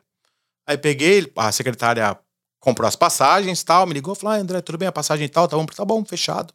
Peguei o avião, fui pro Rio de Janeiro, tentei lá com o senhor, dono dos shoppings. O cara já sentou comigo, Andrezinho, como você tá? Manda abraço pro Tufi e Isaac, tá bem? Pô, não te vejo faz tempo, te conheço desde moleque e tal. Que me dá honra da tua visita aqui? Não vou falar o nome, né? Falei, senhor, tal, pô, e tal, a gente vendeu a fórum, bacana, tal. Pô, mas eles estão precisando transferir. Falei, não, não, tudo bem, tá aqui. Tá assinado, não tem multa, saudade de vocês, manda abraço pro Tufi, tal, tal, tal. E fala pro dono novo da empresa que ele é muito bem-vindo, ele pode vir aqui também que eu vou receber ele. Olha só. Tá bom, fui embora. Aí a outra em São Paulo, uma rede gigante de shoppings. Liguei, a mesma história. Fui lá, tal, perguntou, não sei o que, tal, assinou. Aí voltei com os dois contratos assinados. Aí mandei uma fatura lá de. Que era o meu salário na época na Fórum. Um salário alto. Aí as pessoas, o cara que foi pagar lá, falou assim: nossa, cara, mas você tá recebendo isso daqui pra dois dias de viagem? Eu falei: não, não são dois dias. São 21 anos de trabalho, relacionamento. Vocês vão ganhar X milhões e eu acho que eu cobrei muito barato. Toca aqui, Dueck. O dono da empresa, que era o novo dono, falou assim: não, não, não, cara, não é pra discutir. Faz o cheque aí pro André. Você quer levar o cheque agora, André? Pode levar. O que você fez pela gente não é esse valor. Você cobrou um valor irrisório, que pro cara que tava fazendo o cheque era alto. Alto. Entendeu? Não é dois dias de viagem. Isso aí. Entendeu? Então é, é se valorizar. E combinado, né? Também não é uma surpresa. O cara chegar e falar assim: ó, vou te cobrar tanto. Você quer? Entendeu? É mais ou menos isso. É. Dweck, você não, você não fala muito do seu motorhomes, porque esse negócio tá crescendo pra quê? Pra, só pra aposentar? É renda Não, fixa? O que, que é imagina. isso? Lá é minha paixão, cara. Adoro, adoro. Motorhomes é, é. Eu acho que é uma companhia que a gente fala que a gente vende experiência. Não é aluguel de motorhome. Por quê? Primeiro, 90% dos nossos clientes nunca tinham viajado. É mesmo? 90%, tá? Eu sou um deles, futuro deles. Que tem vontade. Vou alugar com você. Tem muita dúvida, tanto que a gente põe muito conteúdo lá no Instagram, arroba Duec Motorhomes, Duec com K. É, e coloca como muita. Hoje saiu lá cinco dicas de destinos de motorhomes. Como conectar o motorhome na água, na energia elétrica, sistema de abertura de slide para expandir, como dirigir, como manobrar, tudo. E a gente dá um treinamento, meu sócio Flávio que toca essa parte, é, com maestria. Gente tem muito orgulho de ser a companhia número um do mundo em reviews no Google, no Yelp e no Facebook. 4.9 estrelas e 5. Uau. Então é uma coisa que a gente sempre prezou, serviço, que é a minha escola, no né? Yelp tem isso pra Também. vocês também? Lá, Também. motorhomes? Também. Cara, não sabia. Implantaram é recente. É, Tem Airbnb? Não. Não? Não, não é que não tem. Tem, mas o Airbnb tem que ser fixo. É um trailer parado, né? Ah. Não dá para um Airbnb você ficar. Sim, sim. Mas, existe, mas existe Airbnb de motorhomes? Sim, sim, Ah. sim. É uma, inclusive é a plataforma que a gente usa no nosso software. Ah, é? É. Qual é o nome? É All Dorsey. Outdoorsy? Isso, isso. Que é o mesmo sistema que a gente usa nos motorhomes. Inclusive o nosso custa mais barato porque eles cobram um FII Certo. mais caro porque eles têm que fazer dinheiro, né? Sim. Você fala que custa 200, eles vão cobrar 250. E se você vai direto nos donos dos motorhomes, que tem as companhias, né? Que no nosso caso, não é pessoa física, né? É. Esse sai mais barato. É, então a gente vende a experiência. Que espetáculo, A cara. gente dá o treinamento técnico, dá um guia para os clientes com, treinamento- com tudo que tem no motorhome, explicamos todos os botões, fazemos um test drive. Fomos a primeira companhia a fazer test drive. Ensinamos a fazer curva, acelerar, frear, manobrar, porque é um, um veículo às vezes Porra, grande, né? Grande pra caramba, tem os né? pequenos, que é uma van, mas tem até os ônibus. É. O nosso índice de sinistro é 2%, Baixíssimo. super baixo. E assim, sinistro, É, ah, o cara não prestou atenção. Não, não. Não prestou atenção e. O motorhome é muito grande, você está sentado no eixo dianteiro. Bateu no... No- na bomba na de placa. gasolina. Ah, na bomba de gasolina. Uh! Não na bomba, nas, sim, naquelas sim, sim, coluninhas. Sim, sim, sim. Entendeu? Nada grave, falar assim, ó, tiveram alguma Tá. perda total, algum acidente absurdo, machucou alguém, graças a Deus não, porque a gente, a gente preza muito o serviço. Primeiro, para tranquilizar o cliente. Segundo, é, a gente fica 24 horas por dia, 7 dias por semana, dando suporte via WhatsApp, texto, áudio e vídeo. Então, às vezes, é um negócio que é uma coisa simples. Imagina que você aluga um motorhome com a gente. A gente te dá o treinamento completo para você, você sai com a sua família. E também é, te damos um guia. E chega no Se eu primeiro quiser dia pra Califórnia, você me dá o guia pra chegar lá? de tudo. De tudo. Não, não, o guia de não o guia da viagem, Ah, o tá, guia o guia do do- do- motorhome, do- do o guia motorhome. manual Tá, técnico. tá, tá. a, gente, a gente dá sugestões de roteiro, porque Tá. o motorhome a questão é a liberdade, É né? lógico. Não é as Lógico. paradas. A gente vai falar assim, ó, tá aqui os aplicativos, sugestão pra você que é um casal jovem tal. Legal. Pra outro mais velho é tal, com criança é tal, então a gente muda um pouco, né? Inclusive, é, esse post de hoje tá exatamente isso, até no portal IG. É, eles ligaram pra gente na semana passada, a gente deu uma entrevista, cinco melhores destinos de motorhomes. E aí, qual que é a grande questão, né? Você fez tudo certo, perfeito. Nós fizemos nosso trabalho, você saiu, tá super satisfeito. Primeiro dia, você vai tomar banho gelado. Fala, putz, a água tá gelada, a água tá gelada. Dez dias de viagem. Você esqueceu de ligar o aquecedor. Culpa é sua. Que você não prestou atenção no treinamento, não viu, mas eu tenho obrigação de minimizar essa tua culpa. O quê? Se me mandar uma mensagem, olha, a água não está aquecendo. Você lembrou de ligar? Lembra que nós te treinamos sobre o botão do aquecedor, o vermelhinho do lado direito? Lembro. Tá acesa a luzinha? Não. Apertou. Esse é o problema. Banho quente. Agora, a tua experiência seria péssima se você estivesse tomando banho gelado. E não, tem, não tá quebrado o motorhome, não foi falta de treinamento, não, não foi falta de ter um manual técnico e falar assim: se a água não esquentar, o que, que eu faço? Mesmo assim, a gente faz um, um áudio escrito ou até vídeo. Muitas vezes, entendeu? Sei lá, aconteceu de um girador é, é, deu uma sobrecarga Sim. porque ligou muita coisa e, e o disjuntor caiu. E o cliente ligou, putz, eu não- putz, acho que o disjuntor caiu. Lógico que meu sócio conhece disso, né? Eu, não- eu sou zero pra essa parte. o Flávio que toca, e com a, com a nossa equipe. Falou assim, vamos fazer um vídeo aqui. Vai lá no, no negócio, abre a portinha tal, abriu lá onde tinha os, os fusíveis, Ah, tá vendo? Caiu o difusor. Levanta. Voltou, voltou. Ah, então tá bom. Obrigado, boa noite, bom fim de semana. Então, o pós não é nem o, é o pré, pós, mas é o durante. Então, a experiência. Então, a experiência de viagem, fora o destino. O motorhome você aluga com qualquer um. Aluga naquele portal que eu te falei. Lugar, você tem mais de 3 mil campings nos Estados Unidos, você vai achar. Qualquer aplicativo, coloca lá no Google, campings nos Estados Unidos, vai achar.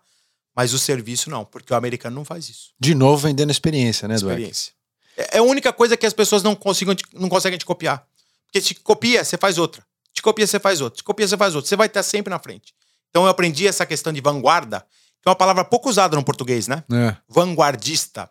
Não é uma palavra que a gente ouve muito. né? É, aprendi com é. o Tufi. Entendeu? Ele falou assim: ó, nós vamos fazer um produto de vanguarda, uma coleção de vanguarda, uma marca de vanguarda. Uma palavra um pouco velha, né? É. Eu uso isso, vanguarda. É isso mesmo. Muito legal. É, e, e esse é um business de. É, é renda fixa, né, Dueck? Porque assim, pô, primeira coisa, deve ter. Você tem um lugar para parar 12? Sim. Você tem Temos um. warehouse todos fechados, um ambiente coberto. Tá. Nós temos até um modelo de negócio que é bem interessante, que a gente desenvolveu. Na verdade, não é que a gente desenvolveu, a gente aprendeu. Quando a gente fundou a companhia em final de 2015, 2016, é, eu, eu pesquisando né, tudo, né, fizemos muito estudo, eu sempre fui um cara muito estudioso, principalmente com aquilo que eu tô entrando. Né? Sim. Cara, não, não acho que eu sei.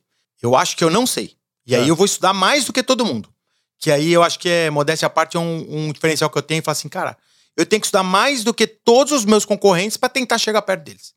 Normalmente o cara estuda menos porque ele fala assim, ah, já tô consolidado, já sei. Não preciso estudar mais. Então, para tudo, todos os negócios que eu faço. E daí eu descobri que tinha uma associação chamada RVDA, que é Recre- Recreational Vehicle Dealers Association, que é a associação de dealers, de concessionárias e locadores de motorhome. Me associei lá, fui numa convenção em Las Vegas. Tinha 240 locadoras, 400 concessionárias e X empresas de serviço. Tinha mil empresas. Cara, fiquei lá quatro dias internado no hotel, palestra, palestra, apresentação, feira, tal. E aí eu comecei a descobrir as coisas que tinha que fazer no modelo de negócio desse. E aí eu vi que a maioria da indústria era com capital de terceiros. De que maneira? Eu falei, cara, mas como que eu vou fazer? Motorhome de terceiros. Eu falei assim, tudo bem, Rafa? Você tem um motorhome? Eu vou administrar teu motorhome. Eu cuido de tudo, eu faço a manutenção, eu faço a guarda. Ele vai estar sempre rodando e a gente vai dividir a receita. E o cara que não tem um motorhome, mas quer usar pouco, também. E daí a gente conseguiu crescer rápido, porque são o, o, o, impacto, na verdade, a pressão de caixa é muito alta para o motorhome. Pô. Um motorhome pelo outro custa em média no mercado que a gente trabalha que é premium, né? Que Não é nem o high-end luxo, mas é premium, não é um motorhome baratinho, mas é um motorhome bom, com, com às vezes com dois banheiros, com lareira, com três, quatro televisões, com expand, expande é, a lateral. Uma casa, né, É uma cara? casa. Custa entre 100 e 200 mil dólares cada um. Caro, pô. Você fala assim, pô, vou ter uma frota com 12. É 2 milhões de dólares. Se eu montei a empresa com 5 mil, você imagina o quanto longe eu tô para fazer crescer. É. Então, esse modelo de negócio foi o que a gente é, fez a gente crescer. Até saiu uma matéria bem legal recentemente na Pequenas Empresas, Grandes Negócios. No Brasil? Isso agora faz duas semanas. Foi Do seu negócio, do Sim, Motorhomes? Que no motorhome legal. foi até uma surpresa. E aí eu expliquei isso, cara, começou a vir um monte de gente que quer ter uma renda em dólar. E daí ele fala assim, pô, mas quanto rende? Eu falei, não, peraí, peraí. Eu não tô te vendendo investimento. Eu vou fazer a gestão de um bem, que é um motorhome, de uma frota. Eu posso te mostrar aqui o histórico, mas não é garantia do futuro.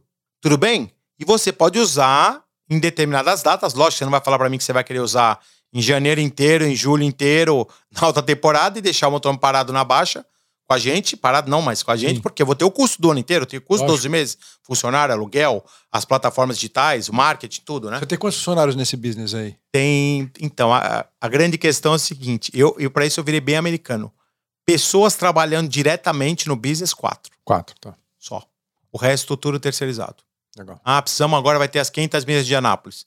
Tem motorhome para levar lá para os pilotos, que a gente atua bastante nessa parte de automobilismo, pelo, pela relação que eu Ah, tenho, tem. Daytona, Sebring, Homestead. A gente terceiriza o motorista para levar. Ah, entendi. Aí o piloto fica lá no motorhome. Fica lá, é a casa dele. E, e essas frotas têm em média que idade? O- a gente só trabalha com motorhome até 5 anos, novos. Depois disso, A gente renova, vende e compra outro. que bacana. Bem legal. Conta pra turma os teus planos aí que você tem no curto prazo aí, do evento que você quer fazer, pô. Não pode contar isso aí agora? Não, vamos contar, cara. Não tem, É. tem muito segredo, não. É que não tá, não tá pronto, né? É um Marqueteiro violento esse cara aqui. Não tinha noção do que eu tinha pela frente. Vamos lá, tô me divertindo. Não, é assim, a vida vai levando a gente para alguns caminhos que, se a gente gosta e vai se abrindo as portas, a gente precisa analisar bem a oportunidade que tá aparecendo, porque senão a gente pode perder o, o timing, né? É. Então é, por exemplo, podcast. É uma coisa que muita gente me fala fazia muitos anos, todo podcast que eu vou, os caras falam, pô, você devia ter teu podcast. Tem tudo a ver Porque contigo. você, não sei o que lá, blá, blá, blá, blá, e eu falei, não, tá bom, mas peraí, não é minha prioridade, não é meu foco, tal, tal, tal. E, na verdade, o foco é a prioridade e você arruma, se você quiser. É verdade. Então, agora, na, no final do mês, a gente vai estar estreando um podcast. Depois eu vou anunciar nas minhas redes sociais o nome, onde vai Legal. estar nas plataformas. É, diferente até é, do seu. Tem, tem que ser complementar e diferente, Uhum. porque tem muito. Tem, na verdade, tem pouco podcast no Brasil. Não sei se você sabe. Fiz uma pesquisa. Tem 100 milhões de contas no Instagram. Se eu não me engano, acho que 200 no Facebook, 200 milhões ou alguma coisa assim.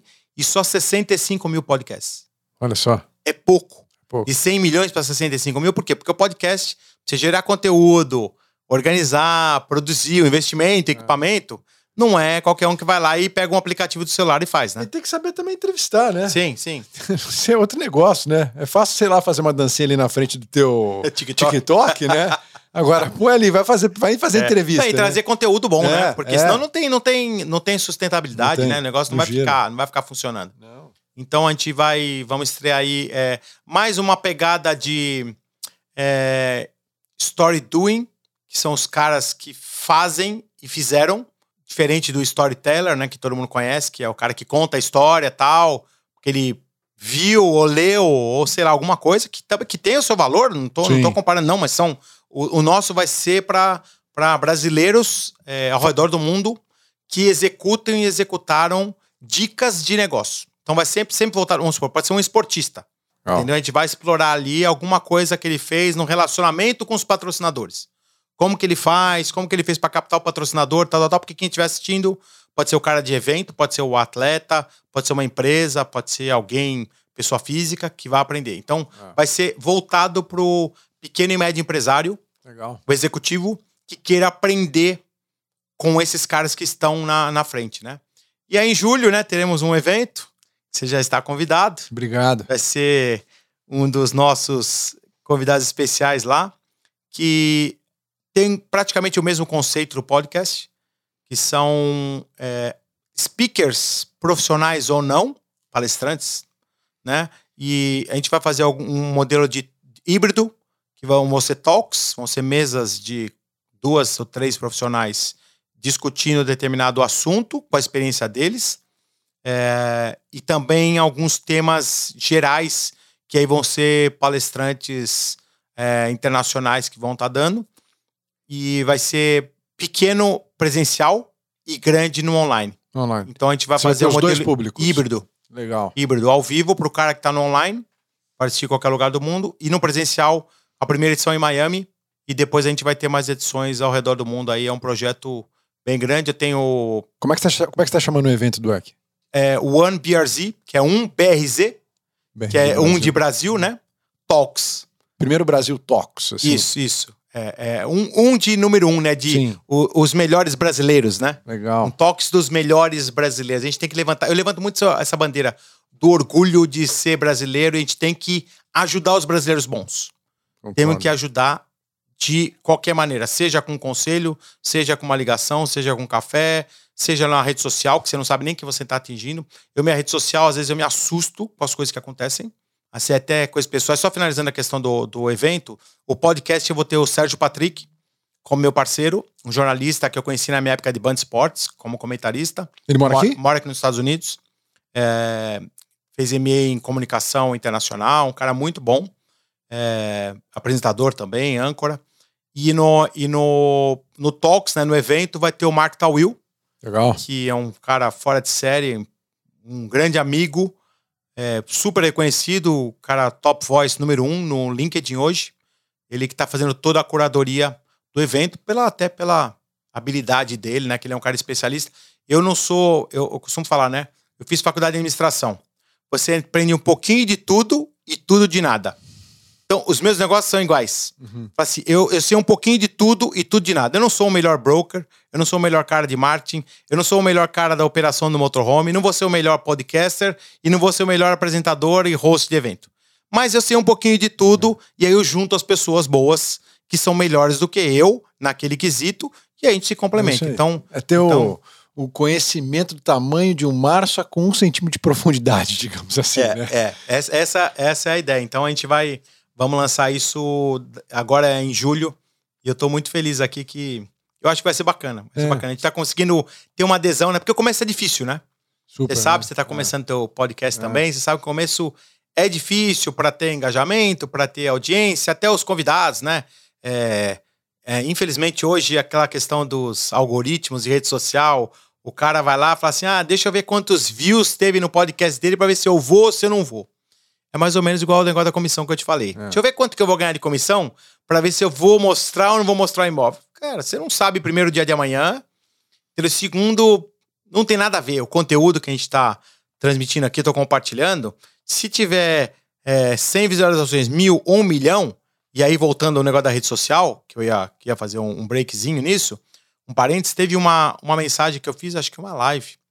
É, não, minto. Foi um podcast que eu, que eu um amigo meu que tinha acabado de lançar uma, uma, uma situação muito parecida aqui.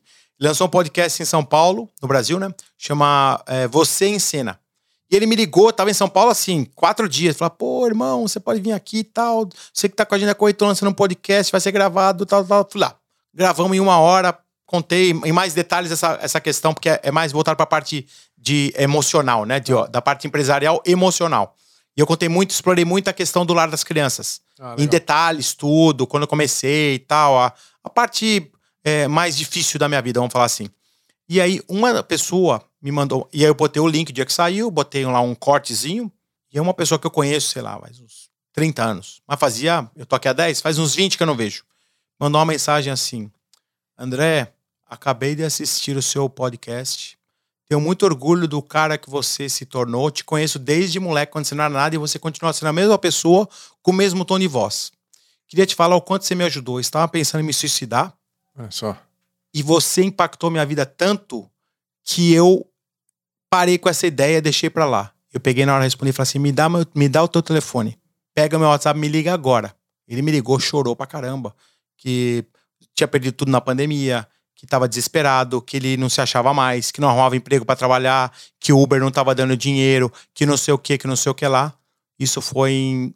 O podcast acho que foi por em janeiro. E eu gravei em novembro. Aí, mês passado, ele mandou uma mensagem: André, você não sabe aquela conversa que você teve comigo que mudou minha vida. Meus negócios estão bombando, tô feliz, perdi peso, minha saúde tá boa. É, por favor, apaga aquela mensagem, porque eu tenho vergonha de ter te falado isso. Falei, não, você não tem que ter vergonha. Depressão é uma doença. E graças a Deus que você assistiu aquele podcast, me mandou uma mensagem, eu te liguei, eu te ajudei. Então, olha o quanto você impacta a vida de uma pessoa. Putz, Sabe quantos teve? O podcast teve 200 views. Não importa. Não importa. Um view ali. Não importa. Se fosse para ele, é. entendeu? Você, eu ajudei. Ajuda, a, ele não vai comprar imóvel comigo. É. Ele não vai alugar um motorhome. Ele não, vai, ele não esquece, é zero negócio. É um, um, cara que eu conheci, um amigo de automobilismo, ele tinha uma empresa lá no Brasil que eu comprava dele, uma empresa pequena, entendeu? Eu consegui deixar um, uma mensagem para ele, entendeu? Uma mensagem de positiva, Sim, de vida. De vida, né? Falando da minha, das minhas dificuldades. O cara olhou ali e falou, cara, eu tenho que sair dessa. Eu quase fui um psicólogo ali, Lógico. um psicanalista, um psiquiatra. É. E ajudei. Pra mim, de então, Deus, tá, missão cumprida. De tudo que eu fiz no podcast, ah, legal, parabéns pela tua história, você cresceu. É. Isso é o que vale. Eu tava escutando o Flow Podcast lá no Brasil, uma entrevista com o Rodrigo Silva, que é um pastor adventista, e ele falou a mesma coisa, cara, que ele uma das coisas mais bacanas que ele, que ele percebe, né, desse, desse mundo, do mundo de podcast, ou até do mundo digital, né, vamos colocar assim, né, é o impacto que você tem nas pessoas é, sem saber, né? E ele também salvou uma vida de uma pessoa que também estava querendo se suicidar e escutou falar de Deus e falou: Puxa, eu não vou fazer isso. Então é, é legal isso, não, né? isso é missão cumprida. É missão cumprida. Muita, muita gente pensa fala assim, né? É, até troquei uma mensagem lá com, no post do Basaglia. É. Você, nos apresentou e aí ele escreveu um post semana de significado. Foi. E eu escrevi lá um textinho curto, assim, falando, e uma pessoa veio, veio me questionar no post. Falou assim: é, pra você sucesso é ter dinheiro? Eu falei assim: não. Sucesso é ter um propósito. Se esse propósito gerou dinheiro, ok. Mas o propósito vem antes do dinheiro. Isso. Entendeu? Tem gente que fala assim: o que, que é ter sucesso? Eu conheço gente que ganha 5 mil reais, super feliz, super bem sucedido, tem tudo o que ele quer, tá ok. E tem cara que ganha 50 mil e não é feliz. Então não é os 5 ou 50. É. Não tem nada a ver uma coisa com a outra. Tive Entendeu? uma conversa dessa com a minha filha há umas duas semanas atrás, cara. Mesma coisa. A menina tem 11 anos de idade e já tá colocando meta na vida de não sei quanto que vai ganhar de dinheiro. Eu falei, Estela, não faça isso, meu amor. Expectativa. Expectativa. Você tá botando a expectativa lá em cima. Não é assim que você mede a felicidade nem o teu sucesso. É. O sucesso é você encontrar alguma coisa que te faça feliz e que você queira fazer pro resto da tua vida. Porque pô, trabalhar não é fácil. É. Você tem que ter muita motivação e resiliência de querer voltar lá todo dia e querer fazer acontecer. Então, É, e o dinheiro vai ser uma consequência. É, 100%. todo mundo tem que ter uma meta? Sim. Mas é uma meta para te ajudar a se organizar e focar naquilo que você acredita. Tá? Eu tenho minhas metas financeiras de número de venda, tudo, até que eu fazer meu planejamento. Quantas, quant- quantas pessoas tem que ter na equipe para atender quantos, quantos, entendeu? É, enfim, taxa de conversão, coisas Ah. normais de administração de empresa mesmo sim, entendeu? É, é, índices normais. Mas você fala assim, é, é isso que te move? Cara, eu vou te falar que é pouco. Assim, não é que eu eu não vou ser hipócrita de falar que eu não tenho ambição, é, que eu não gosto de ganhar dinheiro, que eu não gosto de crescer, mas não é isso. Isso pra mim depois ele vem. Muita gente fala assim: ah, o dinheiro é a consequência. Não, não. O dinheiro não é a consequência. O dinheiro é o meio. É o meio. Porque chega uma hora, até o Basaglia escreveu isso, né? No, no post. É um vídeo. no vídeo. Ele fala assim, cara, chega uma hora que eu vou fazer 50 anos de idade. Quantos mais, quantos anos mais eu tenho de vida 100% saudável, fazendo talvez 30. É, Entendeu? Se eu viver até os 90, é. olha, no milagre até 100, cara, então você fala assim, pô, o carro, trocar de carro, pô, legal, já troquei. Bacana. Você fala assim, qual foi teu momento de consumista mais feliz da tua vida? Quando eu comprei meu primeiro imóvel de 60 metros quadrados, um quarto. Olha só. Hoje eu moro numa casa cinco, seis vezes maior e não tive a mesma felicidade. Aquela sensação, né? É. Então não é o valor. Custou 110 mil reais. Entendeu? A casa custa não sei quanto. É. Em dólar. Então não é, não é isso daí, a felicidade. Então, aquela promoção que eu contei quando eu tive lá, quando o meu tio Isaac se aposentou, para ser diretor da Fórum, sei lá, o meu salário na época deve ser um quarto, um quinto do que eu ganho hoje. Mas foi super, Pra mim foi aquela conquista de moleque, falar, uau, consegui, cheguei, saí do nada, estudei, trabalhei, resiliência, bacana aqui. Mas não era o salário, não, não tava, no outro dia que eu fiquei sabendo que eu ia ganhar, você não faz assim, né? Imagina, imagina você, né? Você faz um trabalho de, de headhunting, mas depois que o cara entrar na empresa, quando ele começa a ir bem e o board chama ele lá e fala assim: tudo bem, você tá indo bem, você vai ser promovido, você vai ser o CEO da América Latina. O cara, pô, por A, B, C, tal. O cara, putz, que legal, tal, tal. Depois ele fala o salário. É isso mesmo. Ele não fala assim: olha, o salário vai ser tal e nós vamos te promover para CEO da América Latina. Não é? É a conquista, né? É isso mesmo. Não, e, e, cara, eu vejo isso muito quando eu converso com executivos, sabe? Assim, é, quando a gente conversa, começa a conversar a respeito de carreira e quanto que eles querem ganhar, onde quer chegar. Cara, e muitos ficam, e muitos são vazios ah, ao longo da carreira, porque só pensa no salário e talvez não seja aquilo que te faça ele ah, ser feliz, Sim. né? E aí depois ele consegue aquela promoção, ele consegue, aí ele fica mais um ciclo de dois, três anos. Pra mim, uma das piores coisas que eu, que, eu, que, eu, que eu- não gosto de ver, né? É, é quando eu pego um currículo e eu vejo ciclos de um ano ali, seis meses aqui, dois anos aqui, um ano e meio aqui. Aí você fala assim, cara, mas. Não deu tempo nem de, nem de aprender, né? O a que- cultura. Exato. O que que você. que- qual- quais, que que é? Quais foram os teus, teus accomplishments, né? É. Me mostra um ciclo cheio aqui, onde eu consigo enxergar o começo, meio e fim, né? A meta que você colocou, que você conseguiu atingir, né? Porque muitas vezes o cara começa a ser drivado 100% pela remuneração e não fica em nenhum lugar, Não. né? E vive sempre infeliz. Não, porque sempre vai- ter alguém que vai pagar mais. Exatamente. A grama do, do vizinho sempre é mais verde. Alguém né? vai pagar mais. Bota Entendeu? Falar que você expectativa, né? ganha 50, vem aqui pra ganhar 60. É. Aí você vai pra ganhar 70. É. Só que daí você vai descobrir quando você ganhar 100 que aquele lugar de 50 era, era mais legal. É. Só que você saiu por causa de 10%, de 20%. Não que o dinheiro não seja importante, mas é um dos fatores. Tem pesquisas, né? O LinkedIn, você, eu, eu, eu acompanho muito, leio muito artigo ali. Se eu não me engano, acho que, acho que é 30% o índice de felicidade é, profissional e corporativa num. A, a, questão da remuneração. É, não é falando isso no Brasil, né? Sim, sim. É lógico que a gente tá falando isso. Se o cara estiver na linha da pobreza, lógico que vai fazer muita diferença. É lógico. O cara ganha um salário mínimo vai ganhar dois, ele vai ficar muito feliz? Vai, porque vai mudar, entendeu? O leite que ele vai tomar e vai dar pros filhos. Vai mudar o que eles vão comer, vai mudar, sei lá, uma, alguma questão de comprar um remédio. Entendeu? Mas, em linhas gerais, a gente tá falando para níveis executivos, né? Empresários e microempreendedores, não é isso que deve, deve motivar. Ele, ele é um plus, é um complemento. Pega esse podcast aqui, cara. A gente não ganha nada fazendo isso aqui. Isso aqui é o que mais me divirto. É É, o que, me traz, o que mais me traz felicidade, entendeu? É, tem tudo a ver com o meu trabalho, né? Porque eu tô colocando basicamente a minha entrevista em formato digital, né? E eu tô Sem contratar. Sem contratar, É. exatamente. E eu tô falando sobre um tema que eu amo, que é empreendedorismo. Tô falando sobre um tema também que eu, por qual eu passei, que é imigração, né? Aqui nos Estados Unidos. Sim. Estamos falando de construção de negócios. Cara, e a coisa mais bacana do mundo, cara, na minha percepção a respeito disso daqui, é que eu, eu não tô usando essa camiseta aqui de Moçambique à toa, né? Cara, é que a nossa voz vai para qualquer canto no mundo. E, o, tava, e, e o, e o nosso podcast é mais bem ranqueado em Moçambique do que qualquer outro país no, no mundo. Legal. Isso eu falo, caramba, cara, quando que eu poderia imaginar que o povo de Maputo tá escutando a minha voz lá, É, sabe? é. Isso eu acho fantástico. Ah, com certeza. Me dá prazer Verdade, né? é isso mesmo. Dá felicidade isso aqui. Zero ganho com isso, né? Talvez eu venha ganhar alguma coisa com isso aqui no futuro. Not now, né? Sim, Isso é muito legal, cara. Sim, é um projeto de vida. Projeto de vida. é isso aí. Eu, eu chamo de hobby profissional. É, isso mesmo. É igual eu lá com o meu automobilismo. É, é. É, cara, é isso mesmo. Cara, Dueck, prazerzaço te ter aqui. Prazer é meu. Obrigado mais uma vez pelo convite. Não, pô, eu adorei te receber aqui. É, conta comigo no teu evento. Precisamos Com só estruturar a pauta, né? Sim, calma, calma, Vamos calma. estruturar a pauta.